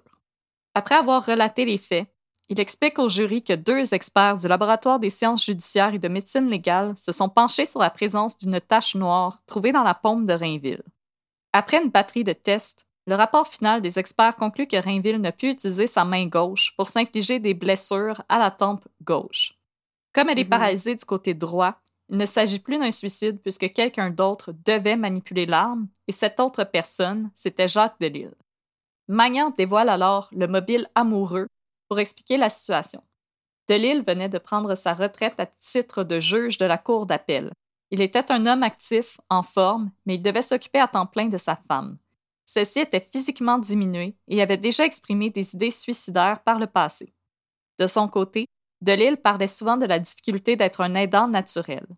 Magnan prétend que le présent et l'avenir de Delisle étaient compromis par le handicap de sa femme et qu'à cette époque, le juge entretenait une relation extra-conjugale avec son ex-secrétaire, Pla- Joanne Plamondon, et qu'il avait exprimé le désir de faire vie commune avec celle-ci. Mais là, je voudrais juste euh, poser une petite question. là. Mais bien sûr, Tantôt, tu as dit que Madame Pauline Mainville avait fait le tour des résidences pour trouver une place pour Nicole. Nicole était au courant de ça, elle était d'accord avec ça? c'est ce qu'elle voulait. J'ai. Ah, mais c'est mais c'est quoi le, le fardeau d'abord sur Jacques Delisle? Honnêtement, j'ai jamais trouvé pourquoi Nicole Rainville était retournée au condo et non placée dans une demeure. C'était son souhait. Elle Mais en c'était avait peut-être juste temporaire, c'était peut-être en attendant? Euh, non, il n'y avait pas de plan pour la changer de, de demeure. C'est vraiment la, la pièce que je suis pas parvenue à trouver. Pourquoi qu'ils l'ont Ah pas ben. mis dans une résidence quand c'était son propre souhait? Euh, je sais que son Ouais. ergothérapeute et sa physiothérapeute avaient dit qu'elle était en qu'elle avait les capacités de retourner chez elle, puis que Jacques Delisle avait les capacités de lui donner les soins dont elle avait besoin. Mais il me semble qu'à un moment donné, la volonté de la personne entre en ligne de compte. Là. Si Madame Rainville considère qu'elle préfère être placée dans une maison de soins où est-ce que il va y avoir des gens dont c'est le, le travail de s'occuper d'elle, ben c'est son souhait, puis qu'on le suive. Mais c'est ça, on sait pas si c'est juste qu'elle était là temporairement pour une couple de mois, parce que je veux dire, c'est très difficile d'avoir des places dans des Non. bons établissements, là. En effet, mais moi, je, je vais te dire quelque chose de controversé. J'ai Oui. l'impression que c'est quand même une personne qui vient d'un milieu très, très, très privilégié, qui pouvait se permettre d'être dans une maison très euh, haut de gamme, qui avait Ouais. l'argent pour se trouver cette place-là. Ouais. Ben, elle aurait eu de l'argent aussi pour engager une infirmière à domicile. Je comprends. C'est parce que c'est ça. C'est parce que je comprends pas tant la défense de Jacques Delisle je comprends que c'est difficile d'être un, un aidant naturel, Oui, oui, oui. mais j'ai l'impression justement que c'était comme une situation qui était temporaire ou qu'il y aurait eu les moyens ou la possibilité d'avoir de l'aide pour alléger ce fardeau-là. Je pense pas que ça justifie de sa défense, c'est ça. Sa défense, c'est qu'il est en train d'avouer qu'il aurait fourni l'aide médicale à mourir à sa femme sous le biais d'une balle en tête. Euh, ben, en fait, je vais arriver à la défense tantôt, mais la défense, eux, c'est que c'est Rainville qui se serait suicidé OK, OK, OK. et que Delille a fait de son mieux pour l'aider, mais qui n'est pas arrivé. Tandis que pour la couronne, Ouais. Jacques Delille en pouvait plus et a assassiné sa femme. Donc, c'est les deux positions, mais je vais t'expliquer pourquoi la défense pense que c'est un suicide de Nicole Rainville. Ben, parce que c'est évident qu'ils vont dire ça, mais je trouve pas que c'est une... je trouve pas que c'est un bon argument pour la couronne non plus. Non, mais moi aussi, honnêtement, j'ai jamais compris pourquoi ils l'ont pas placé dans une maison de soins adaptée ou qu'ils n'ont pas engagé une infirmière à temps plein. Il y- Ben, avait ou les moyens. ou qui ont pas juste mis l'accent sur euh, le fait que Jacques Delisle avait une maîtresse. C'est clair que c'est pour... c'est clair que s'il avait commis ce crime, on va aller dans les dispositions, s'il était coupable, if I did it, comme aurait dit O.J. Simpson, euh, donc s'il était coupable, ça aurait pas été tant parce que c'est un fardeau, mais plus pour comme se sortir de cette situation-là en faisant semblant que sa femme s'est suicidée. Tu sais, c'est se sortir de cette situation-là d'une manière qui va sembler honorable parce que divorcer sa femme qui est plus autonome, ben ça, ça aurait, il aurait eu l'air d'un épais. Il y aurait eu l'air d'un sans-cœur. Il aurait eu l'air d'un sans-cœur, c'est ça. Fait que c'était comme une porte de sortie, mais je veux dire, d'utiliser comme argument que c'était comme un fardeau trop lourd pour lui, je trouve ça weird parce que j'ai pas l'impression que c'était ça. J'ai l'impression que c'était plus qu'il était tanné de cette situation. Non, ben c'est ça. La couronne, ils ont beaucoup penché pour le motif pécunier, amoureux, puis Ouais. que Jacques Delisle était juste au bout de ses moyens. OK, bon, ben, ils ont fait, euh, ils ont, ils ont fait ce que je pensais, mais c'est ça, je pensais que. En tout cas, je pensais qu'ils mettaient plus l'accent sur euh, la, la charge mentale et tout, là, des aidants naturels. j'étais la comme- charge mentale, puis de weird trouver, euh, de trouver une sortie, euh, la sortie facile, disons ça comme ça. Je ne veux pas insulter personne. Mhm. dans le fond, parmi les témoins de la couronne, il va y avoir, Ni- euh, il va y avoir la sœur de Nicole Rainville, Pauline, euh, qui va confier qu'elle ne croyait pas sa sœur physiquement capable de s'enlever la vie. Après son AVC, son opération à la hanche, elle était faible et amaigrie. Pauline déclare également que Nicole n'avait jamais accepté sa condition et avait commencé à exprimer des idées suicidaires à l'hi- à l'hiver par l'entremise de courriels où elle demandait à sa sœur si elle croyait qu'il était possible de mourir en se sentant tomber du sixième étage. Oh, pauvre madame. Malgré ces courriels, Pauline était tout de même choquée d'apprendre la mort de sa sœur, surtout qu'elle ignorait qu'une arme se trouvait alors à sa disposition. Pauline Rainville ne ménage pas ses mots à l'endroit de son ex-beau-frère. Elle le qualifie d'homme froid, très strict, avec qui elle entretenait une relation difficile. Elle avoue aussi qu'elle n'approuvait pas que Delille soit responsable des soins de Nicole et aurait préféré que sa sœur aille vivre dans une résidence adaptée, mais Ouais. que Delille n'allait pas assez vite pour l'aider dans ses recherches à la placer. Fait ici, ce que je crois comprendre, c'est qu'il y aurait eu des recherches qui se seraient faites, mais que Delille n'aurait pas beaucoup aidé, ce qui aurait mis beaucoup de fardeau sur Pauline. Ouais, ouais, ouais. Euh, les choses vont se corser avec la preuve technique. Sans lettre de suicide, sans aveu et sans témoin oculaire, le procès va reposer sur une preuve purement circonstancielle. Pour appuyer le pathologiste André Bourgault et le balisticien Gilbert Gravel, on dépêche de Marseille le balisticien André Desmarais, qui est parvenu aux mêmes conclusions que ses collègues, soit qu'il est impossible de faire feu normalement avec le pistolet et d'obtenir la tache retrouvée sur la paume de Rainville Ouais. La main gauche aurait été utilisée dans un geste défensif et non pour faire feu. L'hypothèse du suicide n'est donc pas recevable. La preuve de la couronne se poursuit avec la présentation des mobiles, l'amour et l'argent. Pour le ministère public, Delille a assassiné sa femme pour rejoindre sa maîtresse et éviter un divorce coûteux.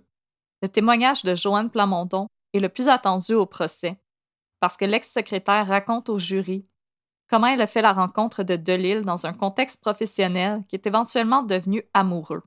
Elle admet, Écrire des dictionnaires. Oh! elle admet qu'elle le voyait plus souvent depuis que sa femme devait régulièrement se rendre à l'hôpital. Questionnée sur ses activités avec Delille, elle déclare qu'il ne faisait que placoter. Pressée par Maître Magnan, Plamondon finit par admettre qu'ils s'embrassaient aussi. Plamondon admet également que Delille lui avait parlé de son dilemme concernant le pistolet qu'il avait retrouvé dans son bureau au moment de prendre sa retraite.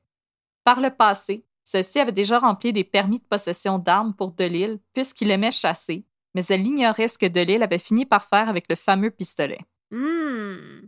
Tout au long du procès, il ne sera jamais question ni d'homicide, ni d'aide au suicide, ni de meurtre par compassion pour la défense. L'explication de Maître La Rochelle est claire. Rainville s'est enlevé la vie car elle n'en pouvait plus. Tous les témoins civils appelés à la barre par la défense vont faire état des idées noires de la défunte euh, qu'elle avait eues après son AVC.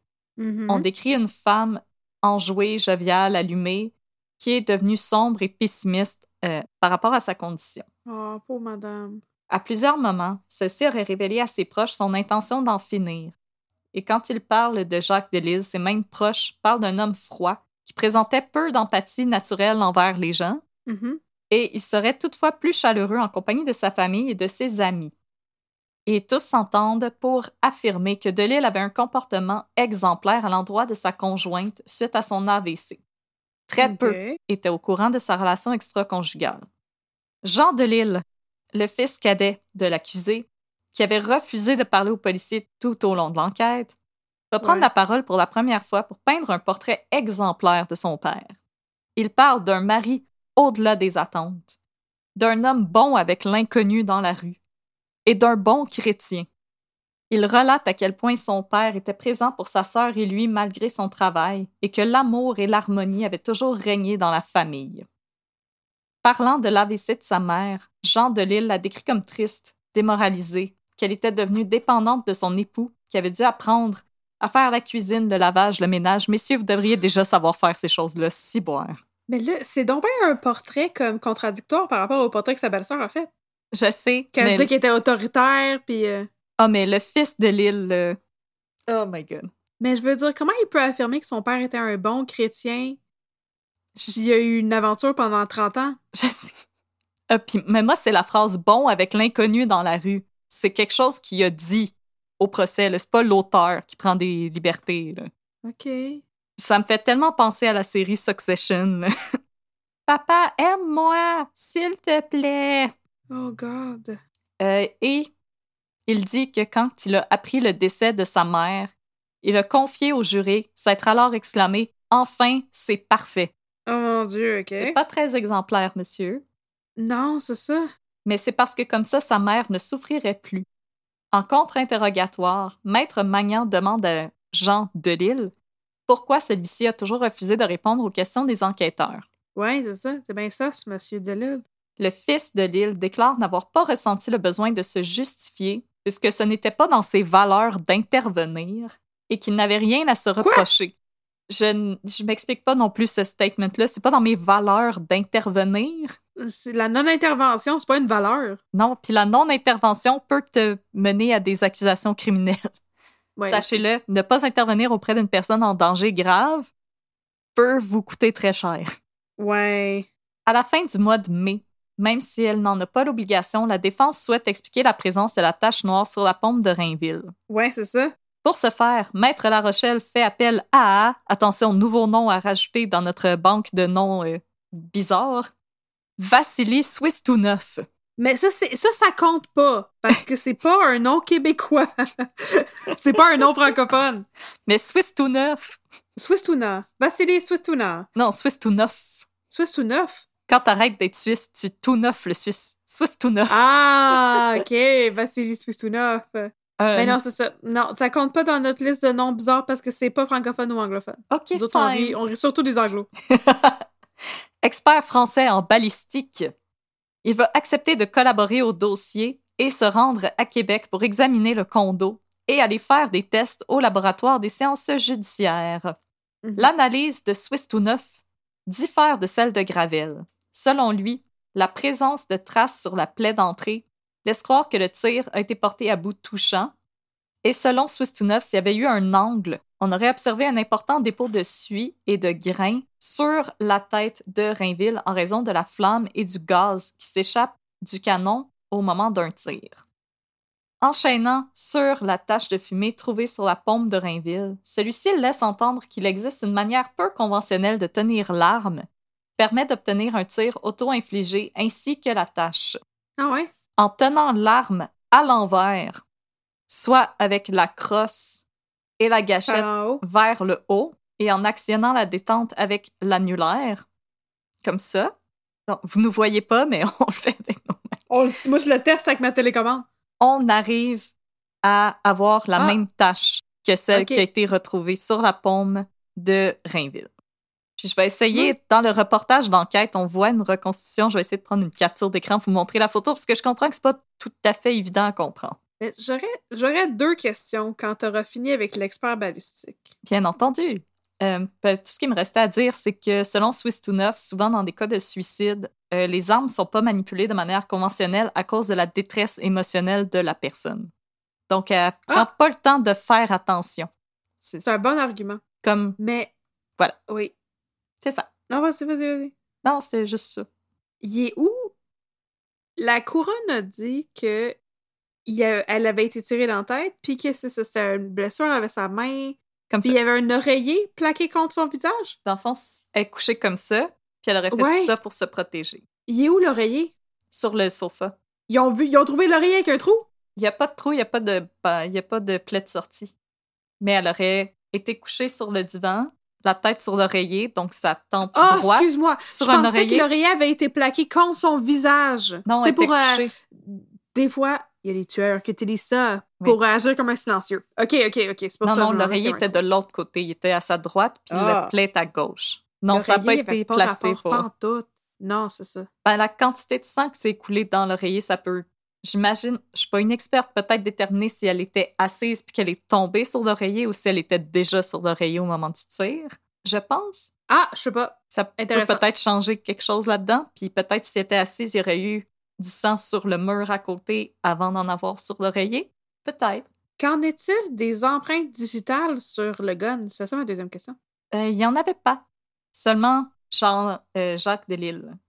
Je crois qu'il n'y en avait pas de Nicole. J'ai- Mais ça, c'est louche, là. C'est ça, mais je pense que le, le Jacques l'aurait peut-être wipé par accident, whatever. Ça aussi, les empreintes, c'était pas très clair. OK. Le 4 juin 2012, Maître La Rochelle annonce au jury que sa preuve est complète. Jacques Delisle ne va donc pas témoigner face au jury pour éclaircir les événements du 12 novembre 2009. Ce qui n'est jamais une bonne idée, on s'entend. C'est jamais une bonne idée, anyway. C'est rarement une bonne idée. Le 6 juin 2012 vont s'entamer les plaidoiries des avocats. C'est Maître Jacques Larochelle qui débute en rappelant aux jurés que leur tâche est de décider si la couronne est parvenue à prouver hors de tout doute que Delisle a tué son épouse. Il ne s'agit pas pour eux de déterminer si le meurtre est probable ou s'il s'agit d'une hypothèse qui leur plaît davantage que celle du suicide. Il leur rappelle que dès qu'il y a une possibilité qu'il n'y ait pas eu de meurtre, que Delisle doit être acquitté. Au sujet de la relation extra-conjugale de Delisle, La Rochelle déclare qu'il est peu probable que Delisle, alors âgé de 74 ans, ait été prêt à risquer la prison pour rejoindre Joanne Plamondon, alors qu'il aurait pu simplement placer son épouse dans une maison de soins pour permettre à sa maîtresse d'emménager avec lui. La Ah, ça, Rochelle, j'avoue que c'est bon comme argument. moi aussi, quand j'ai lu ça, j'ai fait comme En effet, Ouais. La Rochelle rappelle également aux jurés qu'au niveau de la preuve technique, les balisticiens de la couronne ne sont pas parvenus à établir hors de tout doute qu'il s'agissait d'un meurtre et non d'un suicide et que la défunte avait parlé à plusieurs de ses proches de son envie de mourir. Le 7 juin 2012 a lieu la plaidoirie de la couronne. Au juré, maître Steve Magnan demande de considérer si une personne qui désirait tant mourir, comme le prétend la défense, aurait fait autant d'efforts en réhabilitation et aurait tergiversé entre la maison de soins et son propre domicile. Même si moi, j'ai l'impression qu'elle n'a pas de temps tergiversé, mais peu importe. Ouais, non, c'est ça. Euh, selon lui, il y a une importante nuance à faire entre des idées noires et une véritable intention de passer à l'acte. Magnan s'attaque également à la crédibilité des témoins appelés par la défense, Jean Delisle et son témoignage presque trop élogieux à l'endroit de son père, et la Ouais. compétence de Vassili Swistunov. À Il était gentil avec tous les gens dans la rue. Tout le monde, là, il croisait des gens dans la rue, il donnait son chapeau, son chandail, du change, let's go. Hey, let's go, c'est ça. Let's go, let's go. et la compétence de Vassili Swistunov à titre de Oui. balisticien, puisque celui-ci n'aurait suivi qu'un cours de huit semaines réparti sur deux ans, ce que j'avoue qui est un petit peu pas très long.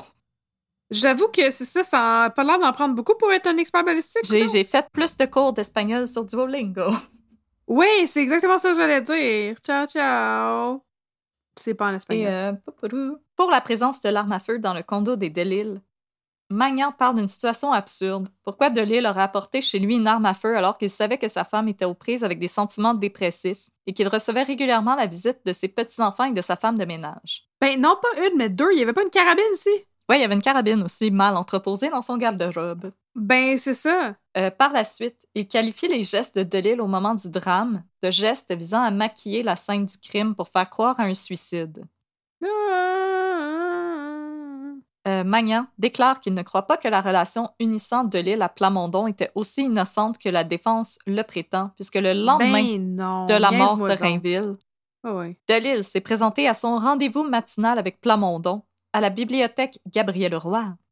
Selon l'avocat, Delille était frustré de ne pas vivre une retraite dorée et désirait vivre avec son amante. Selon Magnan, Delille aurait fait feu sur Rainville alors que celle-ci était étendue sur le sofa, mais que Rainville aurait aperçu son mari armé à la dernière minute et aurait eu un geste de défense pour se protéger. Oh, oh, pauvre madame. Il s'agirait donc d'un meurtre prémédité. Après deux jours et demi de délibération, le jury est prêt à rendre son verdict. Oui, moi aussi. Quel est le tien? Coupable! Jacques Delisle est coupable du meurtre prémédité de Nicole Rainville. La réaction de maître Jacques Larochelle ne se fait pas attendre. Celui-ci qualifie le verdict de déraisonnable et le 28 juin 2012 dépose un avis d'appel au Palais de justice de Québec ainsi qu'une requête réclamant la remise en liberté de l'ex-magistrat pour la durée des procédures. Un mois plus tard, cette requête sera refusée par le juge Richard Wagner, qui avait aussi euh, jugé euh, Vincent Lacroix. Oui, c'est vrai, on a déjà entendu ce nom-là. Oui, oui. De la Cour d'appel du Québec, car celui-ci craint que la remise en liberté de l'ex-juge de Lille ne, met- ne mine la confiance du public envers le système de justice pénale et criminelle. Et j'avoue que personnellement, ces temps-ci, j'ai pas beaucoup de confiance envers le système de justice pénale et criminelle. Ben, j'avoue que ça aurait peut-être semblé, peut-être, peut-être, être du favoritisme. Un système à deux vitesses, comme qu'on dit. Oui, oui, oui, exactement. Devant la cour d'appel, Maître La Rochelle insiste que le verdict est déraisonnable, car il est selon lui impossible que 12 personnes n'aient eu aucun doute quant à la culpabilité de son client. Il insiste que les experts en balistique auxquels la couronne a eu recours ont fait preuve de malhonnêteté au moment d'exposer les résultats de leurs expertises, et que ces mêmes expertises avaient été facilement démolies par l'expert de la défense. Ah. Il reproche également à Maître Steve Magnan d'avoir demandé au juré, lors de sa plaidoirie, de choisir entre deux thèses, soit celle du ministère public et de la Défense. Au lieu de parler de doute raisonnable, Maître Magnan rappelle toutefois à Maître La Rochelle que lui-même avait évoqué deux thèses au moment de sa plaidoirie. Fait que c'est ça. Ben oui, mais c'est ça. Celui qui dit, celui qui l'est. Ouais. Le 29 mai 2013, les trois juges de la Cour d'appel rejettent les motifs invoqués par Maître La Rochelle et l'appel de Delille est rejeté. Ah! Refusant de baisser les bras, Maître La Rochelle adresse une requête pour permission d'en appeler à la Cour suprême en août 2013. Je t'avais dit que la Cour suprême, c'était en haut de la Cour d'appel. Voilà. Ben. Peut-être que lui préférait être à la Cour d'appel. Peut-être qu'il était pas si bon que ça. Dans son argumentation, l'avocat accuse la Cour d'appel d'avoir erronément compris et appliqué le test applicable en matière de verdict déraisonnable. Selon lui, le tribunal a passé sous silence plusieurs éléments de la volumineuse preuve balistique présentée au procès, tout en affichant un désintérêt complet pour les faiblesses aussi évidentes que fatales de l'accusation. Selon La Rochelle, la preuve balistique présentée en cours aurait dû automatiquement soulever un doute raisonnable dans l'esprit des jurés. Forcés de répliquer, les procureurs de la Couronne déposent à leur tour leurs arguments écrits à la Cour suprême, où ils accusent Maître La Rochelle de commettre une faute de raisonnement en ne tenant pas compte de l'invraisemblance qu'une personne tienne une arme à feu à l'envers pour s'enlever la vie. mais c'est parce que, tu sais, il est comme, ah, les jurés auraient vraiment dû avoir un doute raisonnable, mais d'autres, t'as pas de contrôle sur ce que les jurés ont pensé. Ça a pas de sens comme argument, ça. C'est ça, comme. Puis je veux dire, c'est vrai que dans le reportage d'enquête, quand on voit la reconstitution de la manière qu'ils disent que Madame Rainville aurait pu tenir l'arme, commence à être dans des films de série B. C'est un petit peu étrange. Ouais, mais je veux dire, c'est ça, je trouve ça, je trouve ça étrange que son argument, c'est Euh, ben, le jury, ils ont pas aimé mon argument, fait que euh, je trouve qu'ils ont pas fait leur job comme faut. Ben, ils ont le droit, c'est ça leur job. C'est la job des jurés, puis c'est ça, lui, Ah ouais. c'est comme non, non, non, mes arguments étaient vraiment bons, fait qu'on recommence. Fait qu'ils ont pas aimé, fait que clairement, c'est parce qu'il y a un problème. C'est comme quand quelqu'un rit pas d'une joke, puis tu dis, que tu l'as pas compris. Ouais, comme on fait fréquemment. non, on fait pas ça. Vous êtes Le- libre de rire ou non? Et le, le 12 décembre 2013, la Cour suprême rend sa décision. La demande d'autorisation d'appel du premier juge à être condamné pour meurtre au Canada, elle est rejetée. Delille devra purger sa peine d'emprisonnement à perpétuité sans possibilité de libération conditionnelle avant 25 ans pour avoir assassiné son épouse. Ça, ça veut dire qu'il meurt en prison. Infatigable et convaincu que son client est victime d'une erreur judiciaire, Et que son client va mourir en prison. Voilà. Maître La Rochelle compte maintenant se prémunir d'une disposition particulière du Code criminel qui permet de s'adresser directement au gouvernement du Canada lorsque tous les moyens légaux ont été utilisés. C'est alors au ministre de la Justice qu'il revient de déterminer s'il y a eu erreur judiciaire. Et si c'est le cas, d'ordonner un nouveau procès ou de renvoyer l'affaire à la Cour d'appel. Là, on est vraiment dans le dernier, dernier recours. Oui, j'imagine. Parce que, je veux dire... euh, Après ça, tu demandes à Dieu Ouais, lui-même en descendre. personne. Mais là, je... tu sais, on parlait tantôt de système à deux vitesses, là. Je te dis que ça aide d'avoir une fortune de, c'est quoi, t'avais dit 1,4 million? Ouais. Ben là, c'est Mais- pas un quelconque kidam qui est capable de se payer autant de recours euh, à, à un, un jugement que ça. Mais Maître La bien Rochelle, il était tellement convaincu de son affaire qu'il travaillait bénévolement Ben Pour, voyons euh, donc. de l'île. Mon Dieu. En 2000... Mais il était vieux comme le monde, hein. il avait peut-être Ouais. plus toute sa tête. Ouais, j'ai assez de cash, je te connais. Ah ouais, aussi, aussi. En 2015, euh, pendant une entrevue accordée aux journalistes d'enquête, le juge de Lille passe aux aveux. Celui qui avait refusé de témoigner pendant son procès affirme maintenant avoir aidé Nicole Rainville à s'enlever la vie en lui fournissant l'arme du crime. Au journaliste, celui-ci raconte comment, le matin du 12 novembre 2009, Rainville lui aurait demandé d'aller chercher le pistolet caché sur le dessus d'une bibliothèque dans leur condo de série. Delille lui aurait alors remis l'arme après l'avoir chargée. Il confie avoir tenté de dissuader Rainville de passer à l'acte en l'implorant de bien réfléchir. Ensuite, il aurait quitté l'appartement pour se rendre à l'épicerie et ne serait revenu qu'une heure plus tard. C'est là qu'il aurait fait la macabre découverte. L'ex-juge reconnaît Ben, alors avoir chanceux, menti là, peut policiers. pas... euh, Ouais.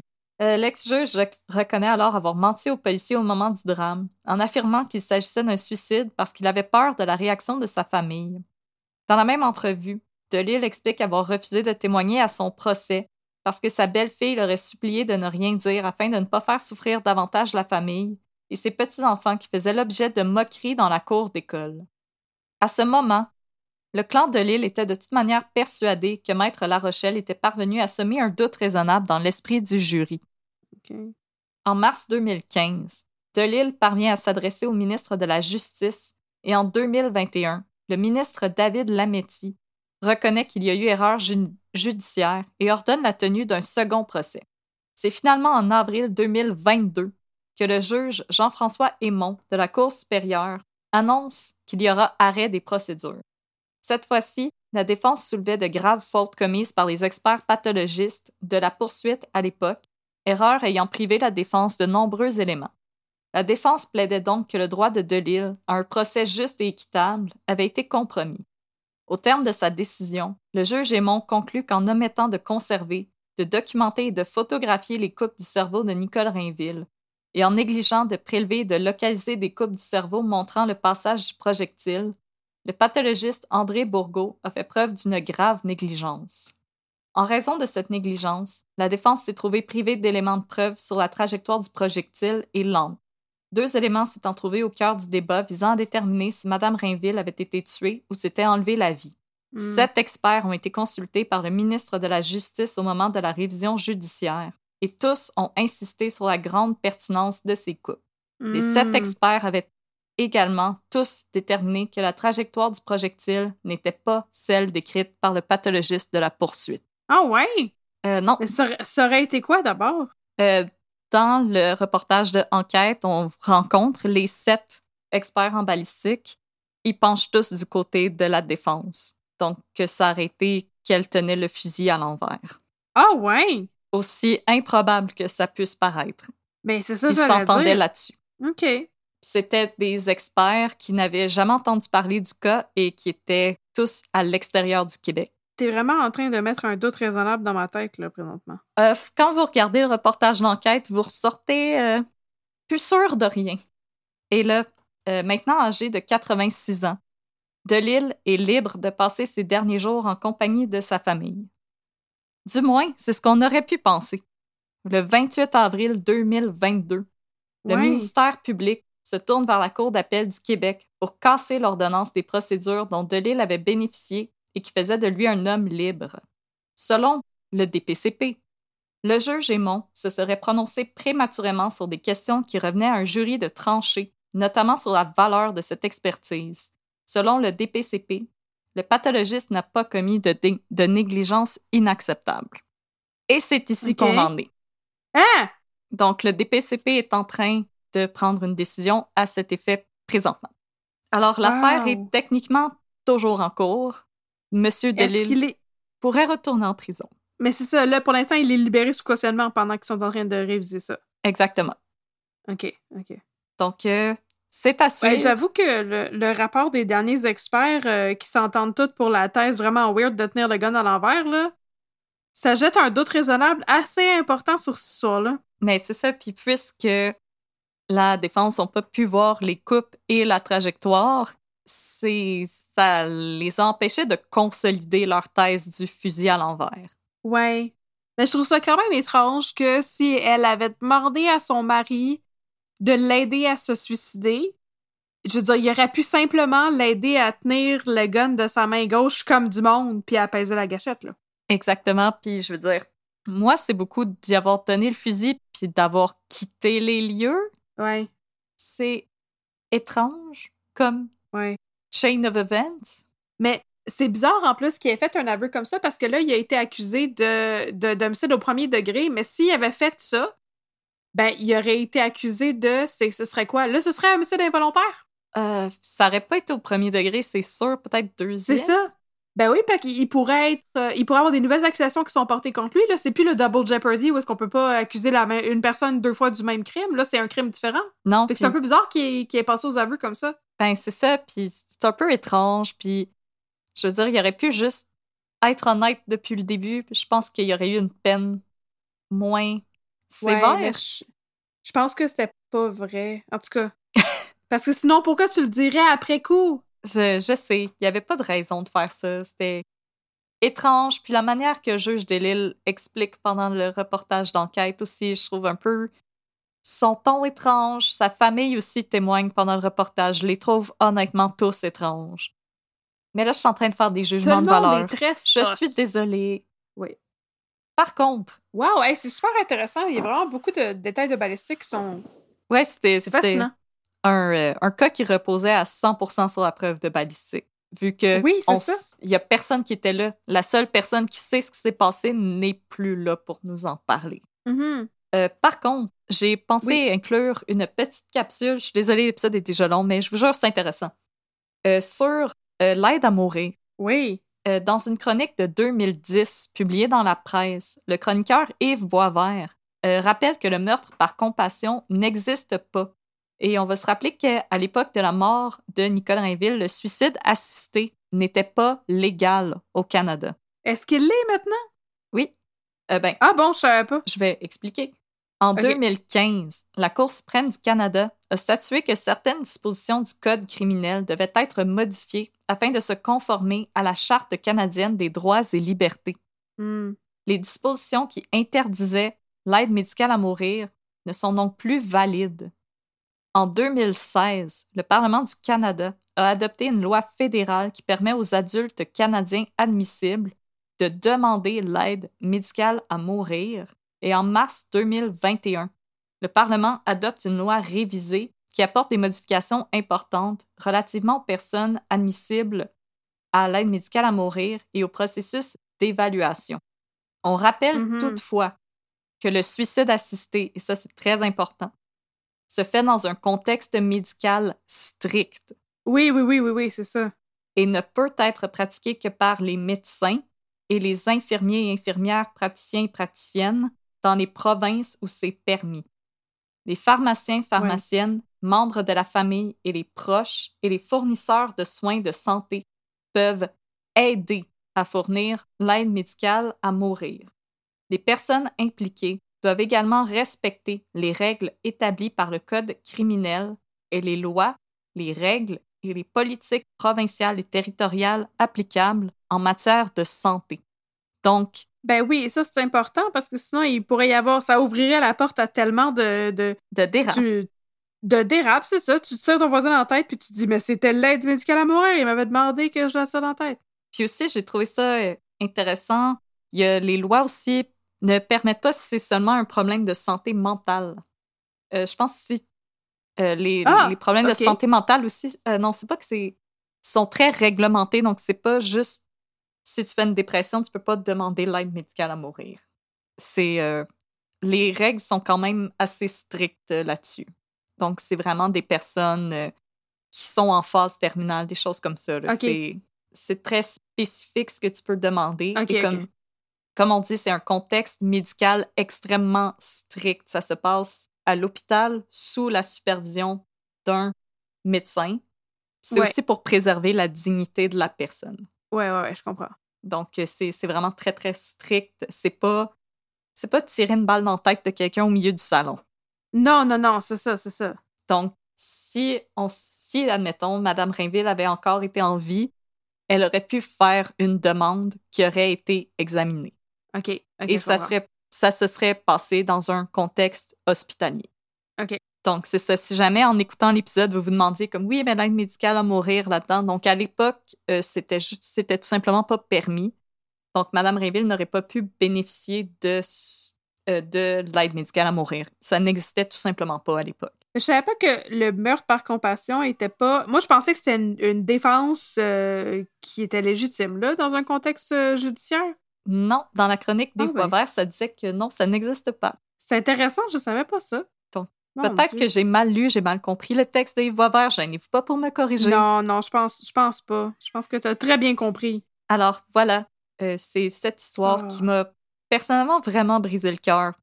Comme honnêtement, moi, je j'ai pas vraiment tergiversé d'un côté ou de l'autre. Je trouve que peu importe qu'est-ce qui est vraiment arrivé, c'est d'une tristesse absolument épouvantable.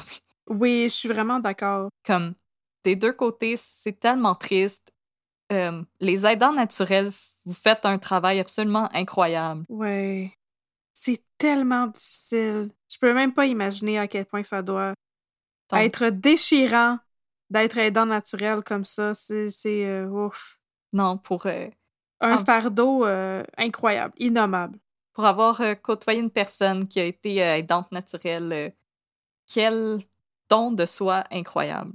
Ouais. Vraiment, la force que ça prend, je trouve ça admirable. Je trouve que c'est magnifique. Vous êtes des personnes absolument incroyables. Merci pour le travail que vous faites.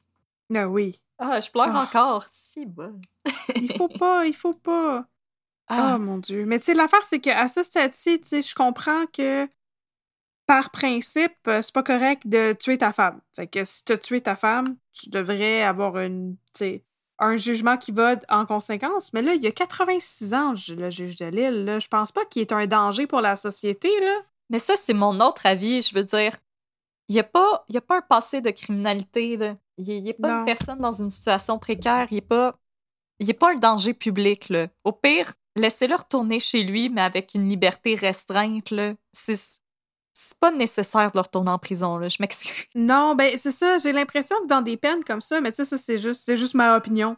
Comme on aime dire ici, un peu de crime. Mais j'ai l'impression que c'est important d'avoir une peine exemplaire juste pour lancer le message. Tu peux pas faire ça puis t'en tirer, c'est pas correct. Non, en plus que c'est un juge, on aurait fait comme Ah, ben oui, hein. Non, c'est ça. Exactement. Fait que c'est pour ça, pour ça, c'est important que le jugement, justement, soit juste. Puis Exact. que, qui, qui reflète, tu sais, la réalité. Fait qu'on veut aller au fond des choses. Mais en même temps, comme tu as dit, c'est pas un danger pour la société, là. C'est pas un multirécidiviste, euh, tu sais. Puis là, c'est un vieux monsieur. Fait qu'effectivement, s'il pouvait, euh, euh, ne serait-ce qu'avoir une peine à domicile pour le reste de sa vie, puis passer, pouvoir passer le reste de ses jours avec ses proches, euh, C'est ça. écoute, Mais en même temps, je, je fais pas partie des proches de Nicole Rainville. Je veux pas me prononcer sur leur peine ou. non, absolument pas, c'est vrai. Donc, je, je- Nous, on dit qu'on est chanceuse de pas être des juges, pareil. C'est- lourd comme responsabilité. Ben, moi, j'ai toujours dit que je pourrais pas être avocate parce que, tu sais, comme présentement, les, euh, les procédures pour euh, l'insurrection du 6 janvier 2021, là, puis euh, tout le Ouais, monde ouais. qui a plead de fifth à littéralement tout. Si, si j'étais juge ou avocate, ma réponse, ce serait OK, fait coupable. Ouais. Je, je suis désolée, je serais vraiment mauvaise. Mais au moins, je le sais et je ne fais pas cet emploi. Ce n'est pas mon emploi. fait que coupable. Fait que coupable, fait que tu l'as fait. Voilà, merci, bonsoir. Fait que t'es en train de me dire coupable? Puis je, Ouais, je pense que je ferais juste comme me pogner avec les avocats de l'autre bord. Comment tu peux dire ça? Toi, tu veux? Oh my God! Puis garder un straight face en même temps. Mais je me rappelle qu'à un moment donné, je pense que c'était sur Tumblr que quelqu'un avait écrit euh, Les avocats, comment vous faites pour pas pleurer? Puis il y avait quelqu'un Ouais, qui avait hein. répondu En tant qu'avocat, je peux te dire, tu peux pas savoir à quel point qu'on est proche des fois. voilà, vous faites. euh, S'il y a des euh, Oh, avocats, mon avocates qui nous écoutent, faites de C'est l'excellent l'autre côté travail. qui nous montre pas dans toute la vérité. Non, Oui. on nous montre juste Éric Bruno qui fait de la coke dans les toilettes. C'est ça. Il y a personne qui est émotif devant ces cas. Non, il y en avait qui étaient émotifs devant leur cas dans toute la vérité. C'est même pas vrai. Rip toute la vérité. C'était donc bon. C'est donc bon, pourquoi c'est plus sur Oh. YouTube? Ben, merci beaucoup, Audrey, pour ce magnifique cas.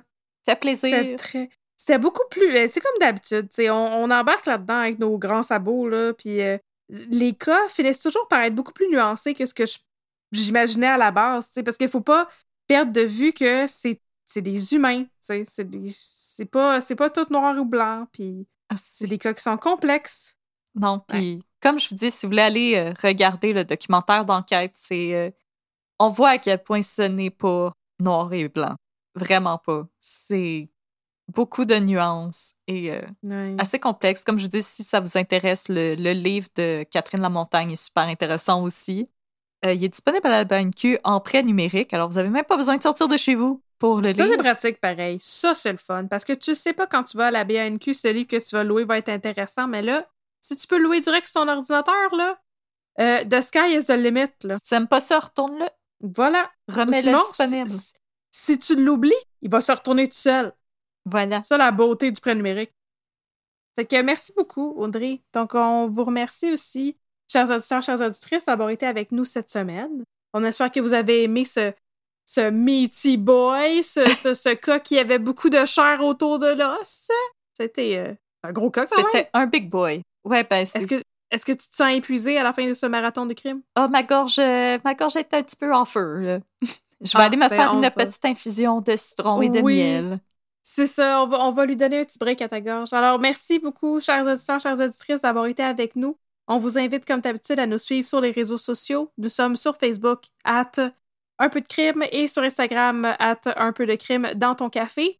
Nous lisons assidûment nos courriels et nos messages privés sur ces deux plateformes-là. Donc, n'hésitez pas si vous voulez entrer en contact avec nous, nous recommander du café, nous recommander des cas, nous féliciter pour notre bon travail. S'il vous plaît, écrivez-nous pas pour nous donner des insultes. C'est pas très constructif. Bon. Il y a Nope. personne qui a fait ça jusqu'à date, mais on, je le dis pareil. Ben, Euh, oui, donc- ça a déjà été fait. ça n'a pas été fait souvent. Ben, j'essaie de, de- de l'oublier puis de l'écarter de mon esprit. Donc, euh, merci beaucoup tout le monde euh, d'avoir été des nôtres. Et maintenant, nous allons passer à nos deux minutes de babine pour se remonter le moral. Yes, sir. Donc, pour tous les autres, on vous dit à dans deux semaines pour mettre un peu plus de cas dans votre ca- de crime dans votre café. Et Yes, sinon, sir. Ah, puis oubliez voici- pas, ça va bientôt Oui. être notre. Vous avez voté et on vous a écouté. Et le résultat est. Ça va être un autre spécial au Canada. Yes, c'est vrai. Alors, euh, vous pouvez vous attendre à voir ça euh, passer sur les réseaux sociaux, cette annonce-là. Et peut-être, moi, je lance l'idée comme ça. Qui sait, on va peut-être euh, l'enregistrer en direct, celui-là? En Pourquoi faisant pas? un zoom? On Pourquoi pourrait faire un, un zoom puis l'enregistrer devant vous. Pourquoi pas? On avait, on avait eu bien du fun à faire ça avec le premier Canada, fait que nous sommes maintenant plus vieilles et plus sages et ça pourrait juste être le fun. Donc, merci beaucoup à tout le monde d'avoir voté et euh, on se retrouve très bientôt. Et voici, sans plus tarder, les deux minutes de babine. Deux minutes, babine.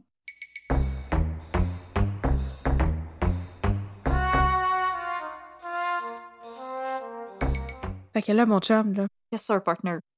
m'a te compté la fois, le plus beau jour de ma vie. Oh, parle-moi La fois que, la fois que Séraphin Oh, est rentré dans le District 31. ben voyons donc, crossover. Crossover Séraphin dans District 31. Wow. Donc, bien sûr, on parle pas vraiment de Séraphin, on parle de- du comédien Vincent Leclerc, L'excellent comédien Vincent Leclerc. qui n'est pas vraiment Séraphin dans la vraie vie. Donc là, OK, je, je vais set de scene pour toi. C'est un bar qui s'appelle Le Sportif. Oh, ça sonne où c'est qu'on classique. peut jouer au pool et Oh. aussi regarder la game de hockey sur les gros écrans géants. Very classy. Après un chiffre de travail particulièrement particulier, Oh là là. Jaloux le hot dog et Poupou se rendent au bar Le Sportif pour prendre une petite bière puis jaser de, de chicks puis de crimes. Oh yes, sir. Vraie conversation Oh, yes, de gars. Quand tout à coup, ils entendent une altercation, il y a un gars qui donne un coup de poing à un autre gars, bang, dans le fond du bar. Hey, c'est pas mal les qu'on se fait des policiers amis. se disent Non, ça c'est pas très gentil. Non, non, non. Donc là, les trois policiers se disent Écoute, on n'est pas en service, puis c'est pas comme ça qu'on voulait passer notre soirée, mais c'est notre C'est pas dans mes devoir valeurs de d'intervenir. policiers d'intervenir présent. Non, c'est pas dans mes valeurs d'intervenir, mais eux, c'était dans leurs valeurs d'intervenir. T'es juste genre débile là, sur le site. comme nope. Et là, ils s'avancent et tout d'un coup, dans un move que personne n'a vu venir, le gars qui avait donné un coup de poing à l'autre saisit Poupou dans un headlock digne Poupou! de la WWF. Non, pas mon poupou. Non. C'est comme ça que ça s'appelle? Moi, je Non! mélange toujours l'affaire euh, l'affaire des animaux puis l'affaire de lutte. là. Non, c'est c'est franchement un move de lutte là, que Vincent Leclerc oui, nous oui, c'est un là. move de lutte. C'était pas un move de panda. Là. Non. C'est un vrai, un vrai move de lutte. Donc, là, il prend Un un move de lutte. Puis là, les autres policiers sont comme Hey, aïe, aïe, aïe, aïe. Puis là, il saisit cet inconnu au coup de poing, saisit l'arme de service de Poupou et la presse contre sa tête. Et là, les policiers Non, sont comme.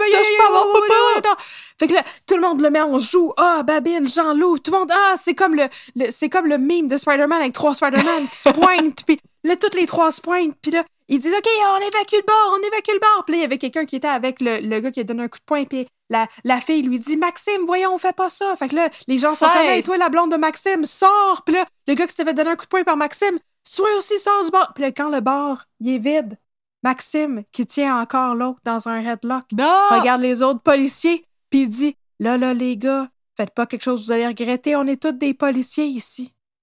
Puis là, Meme de les autres policiers se regardent, puis sont comme Mais qu'est-ce que ça veut dire? Puis là, c'est parce que c'est bien évident qu'est-ce que ça, que veut dire, Audrey. Ben oui, que qu'il y a juste des policiers présentement. Ouais, mais qu'est-ce qu'il voulait dire par ça? C'est parce que, Que c'était clair, le Babine, il a pas l'air de. Bon, c'est ça. Babine, il avait pas l'air de comprendre. Mais c'était. Mais en effet, ça a pas de l'air de Register avec les trois mousquetaires. Non, c'est ça. Ils, en fait, ils sont pas venus pour répondre à des devinettes. Eux autres sont venus pour boire de la bière, regarder du hockey, puis zioter des chicks. Bon, OK. Fait que là, les évidences, ça leur passe 15 pieds par-dessus la tête. Fait que là, Ils sont ils pas le... Ils disent au gars, mais là, qu'est-ce que tu veux dire? Puis là, le gars, il, il répond, ben, je, je vais pas en parler ici. Puis ils disent, OK, on va te laisser partir. Puis il dit, non, non, non, faut que vous m'ameniez au poste. Puis là, Faut qu'on ça paraît de plus en plus clair que c'est un policier undercover qui veut pas se faire brûler son cover. Voilà. Fait que là, il le ramène au poste. Puis là, il s'assoit là, Séraphin, dans toute sa splendeur rousse. Puis il leur dit qu'il peut pas leur dire il est qui. Mais il se fait surnommer Maxime Vézo. Il se fait surnommer The Womanizer. The Womanizer! Non, c'est ça, il se fait surnommer Maxime. Mais là, il peut pas leur International dire pour qui il travaille. Mais là, finalement, oh my god. Gildor Roy appelle Babine et lui dit Paraît que vous avez fait une recherche sur un certain Maxime Vezo dans le système d'identification judiciaire. On vous demanderait de le relâcher au plus sacrant. Et de cesser. Mais pourquoi? Pourquoi vous nous demandez ça? Il a vraiment pas l'air de catcher vite, sérieusement. Mais non, il est Il plus en service. C'est plus sa job Fait de là- réfléchir. Mais non. Mais non, c'est ça. Fait que là, son boss, il c'est dit. Gare, lâche-les, là, m'a te l'expliquer un autre jour, là? C'est parce que. Là, je vais te faire un dessin, quelqu'un là, des ok? services secrets, ce gars-là. Bon. On va te faire un dessin tantôt. Là, fais ça ce que je commence dis. par service, puis ça finit par secret. Voilà. Ne touche plus à ces bon. jolies boucles rousses. Non, c'est ça. Fait que là, il dit, OK. Là, Babine il retourne dans sa salle d'interrogatoire, puis il dit, euh, toi qui te fais surnommer Maxime Bezo, if that is your real name. Puis l'autre, il dit, ben non, it's not my real name. Je viens de te dire que je me fais surnommer Lol, ça, non. maudit épais. Fait que le Babine, il dit, tu es libre de partir. Mais je vais garder un œil sur ces belles Bezo le boucles regarde et lui dit, En tout cas, pour le meurtre de Ladine le Grand. Lâchez pas la patate! Vous allez les avoir, les maudits motards! Oh my god! Oh my god! Fait que le babine est comme Attends, attends, wait! Que viens-tu de dire, Maxime Vezo? Mais Maxime Vezo est déjà en train de partir. Il est déjà dans, Dans un petit effet de bomb. fumée. Ça, comme un magicien. Il lance une, un- un- une bombe par là, ça explose en fumée. Puis là, quand la fumée se dissipe, il n'est plus là. Non. Mais qui était donc cet homme de mystère? International Man of Mystery. On va vous conter ça dans un autre épisode de Deux minutes de Babine. Qui était cet homme de mystère? Qui Ah, ah, était-il? ah. Voilà. Fait que c'était l'arrivée de Maxime Vezo, a.k.a. Séraphin, a.k.a. Vincent Leclerc.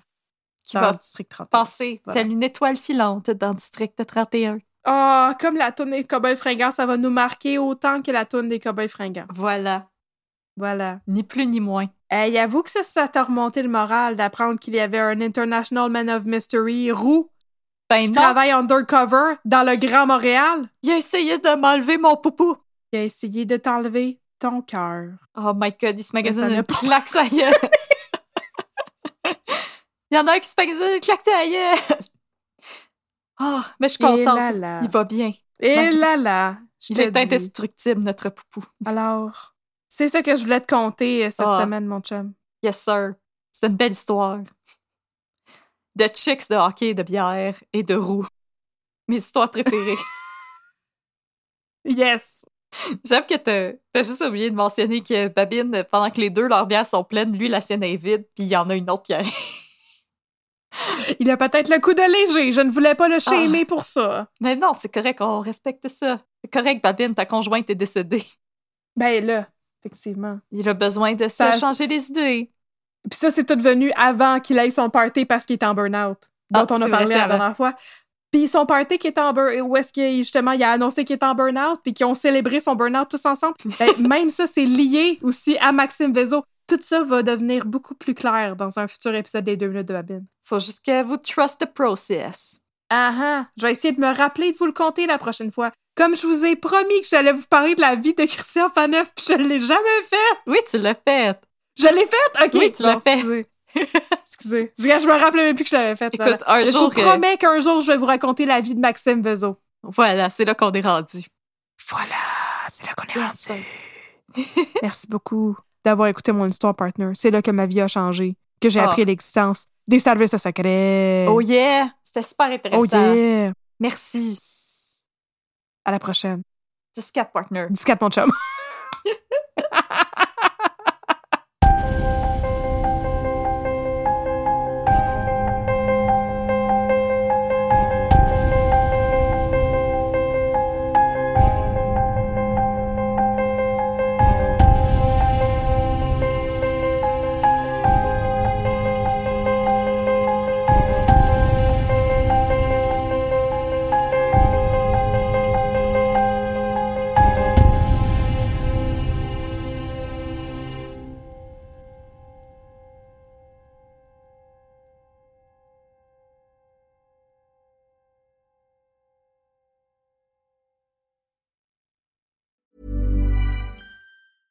Planning for your next trip? Elevate your travel style with Quince. Quince has all the jet setting essentials you'll want for your next getaway, like European linen, premium luggage options, buttery soft Italian leather bags, and so much more. And is all priced at 50 to 80% less than similar brands. Plus, Quince only works with factories that use safe and ethical manufacturing practices. Pack your bags with high-quality essentials you'll be wearing for vacations to come with Quince. Go to quince.com slash pack for free shipping and 365-day returns.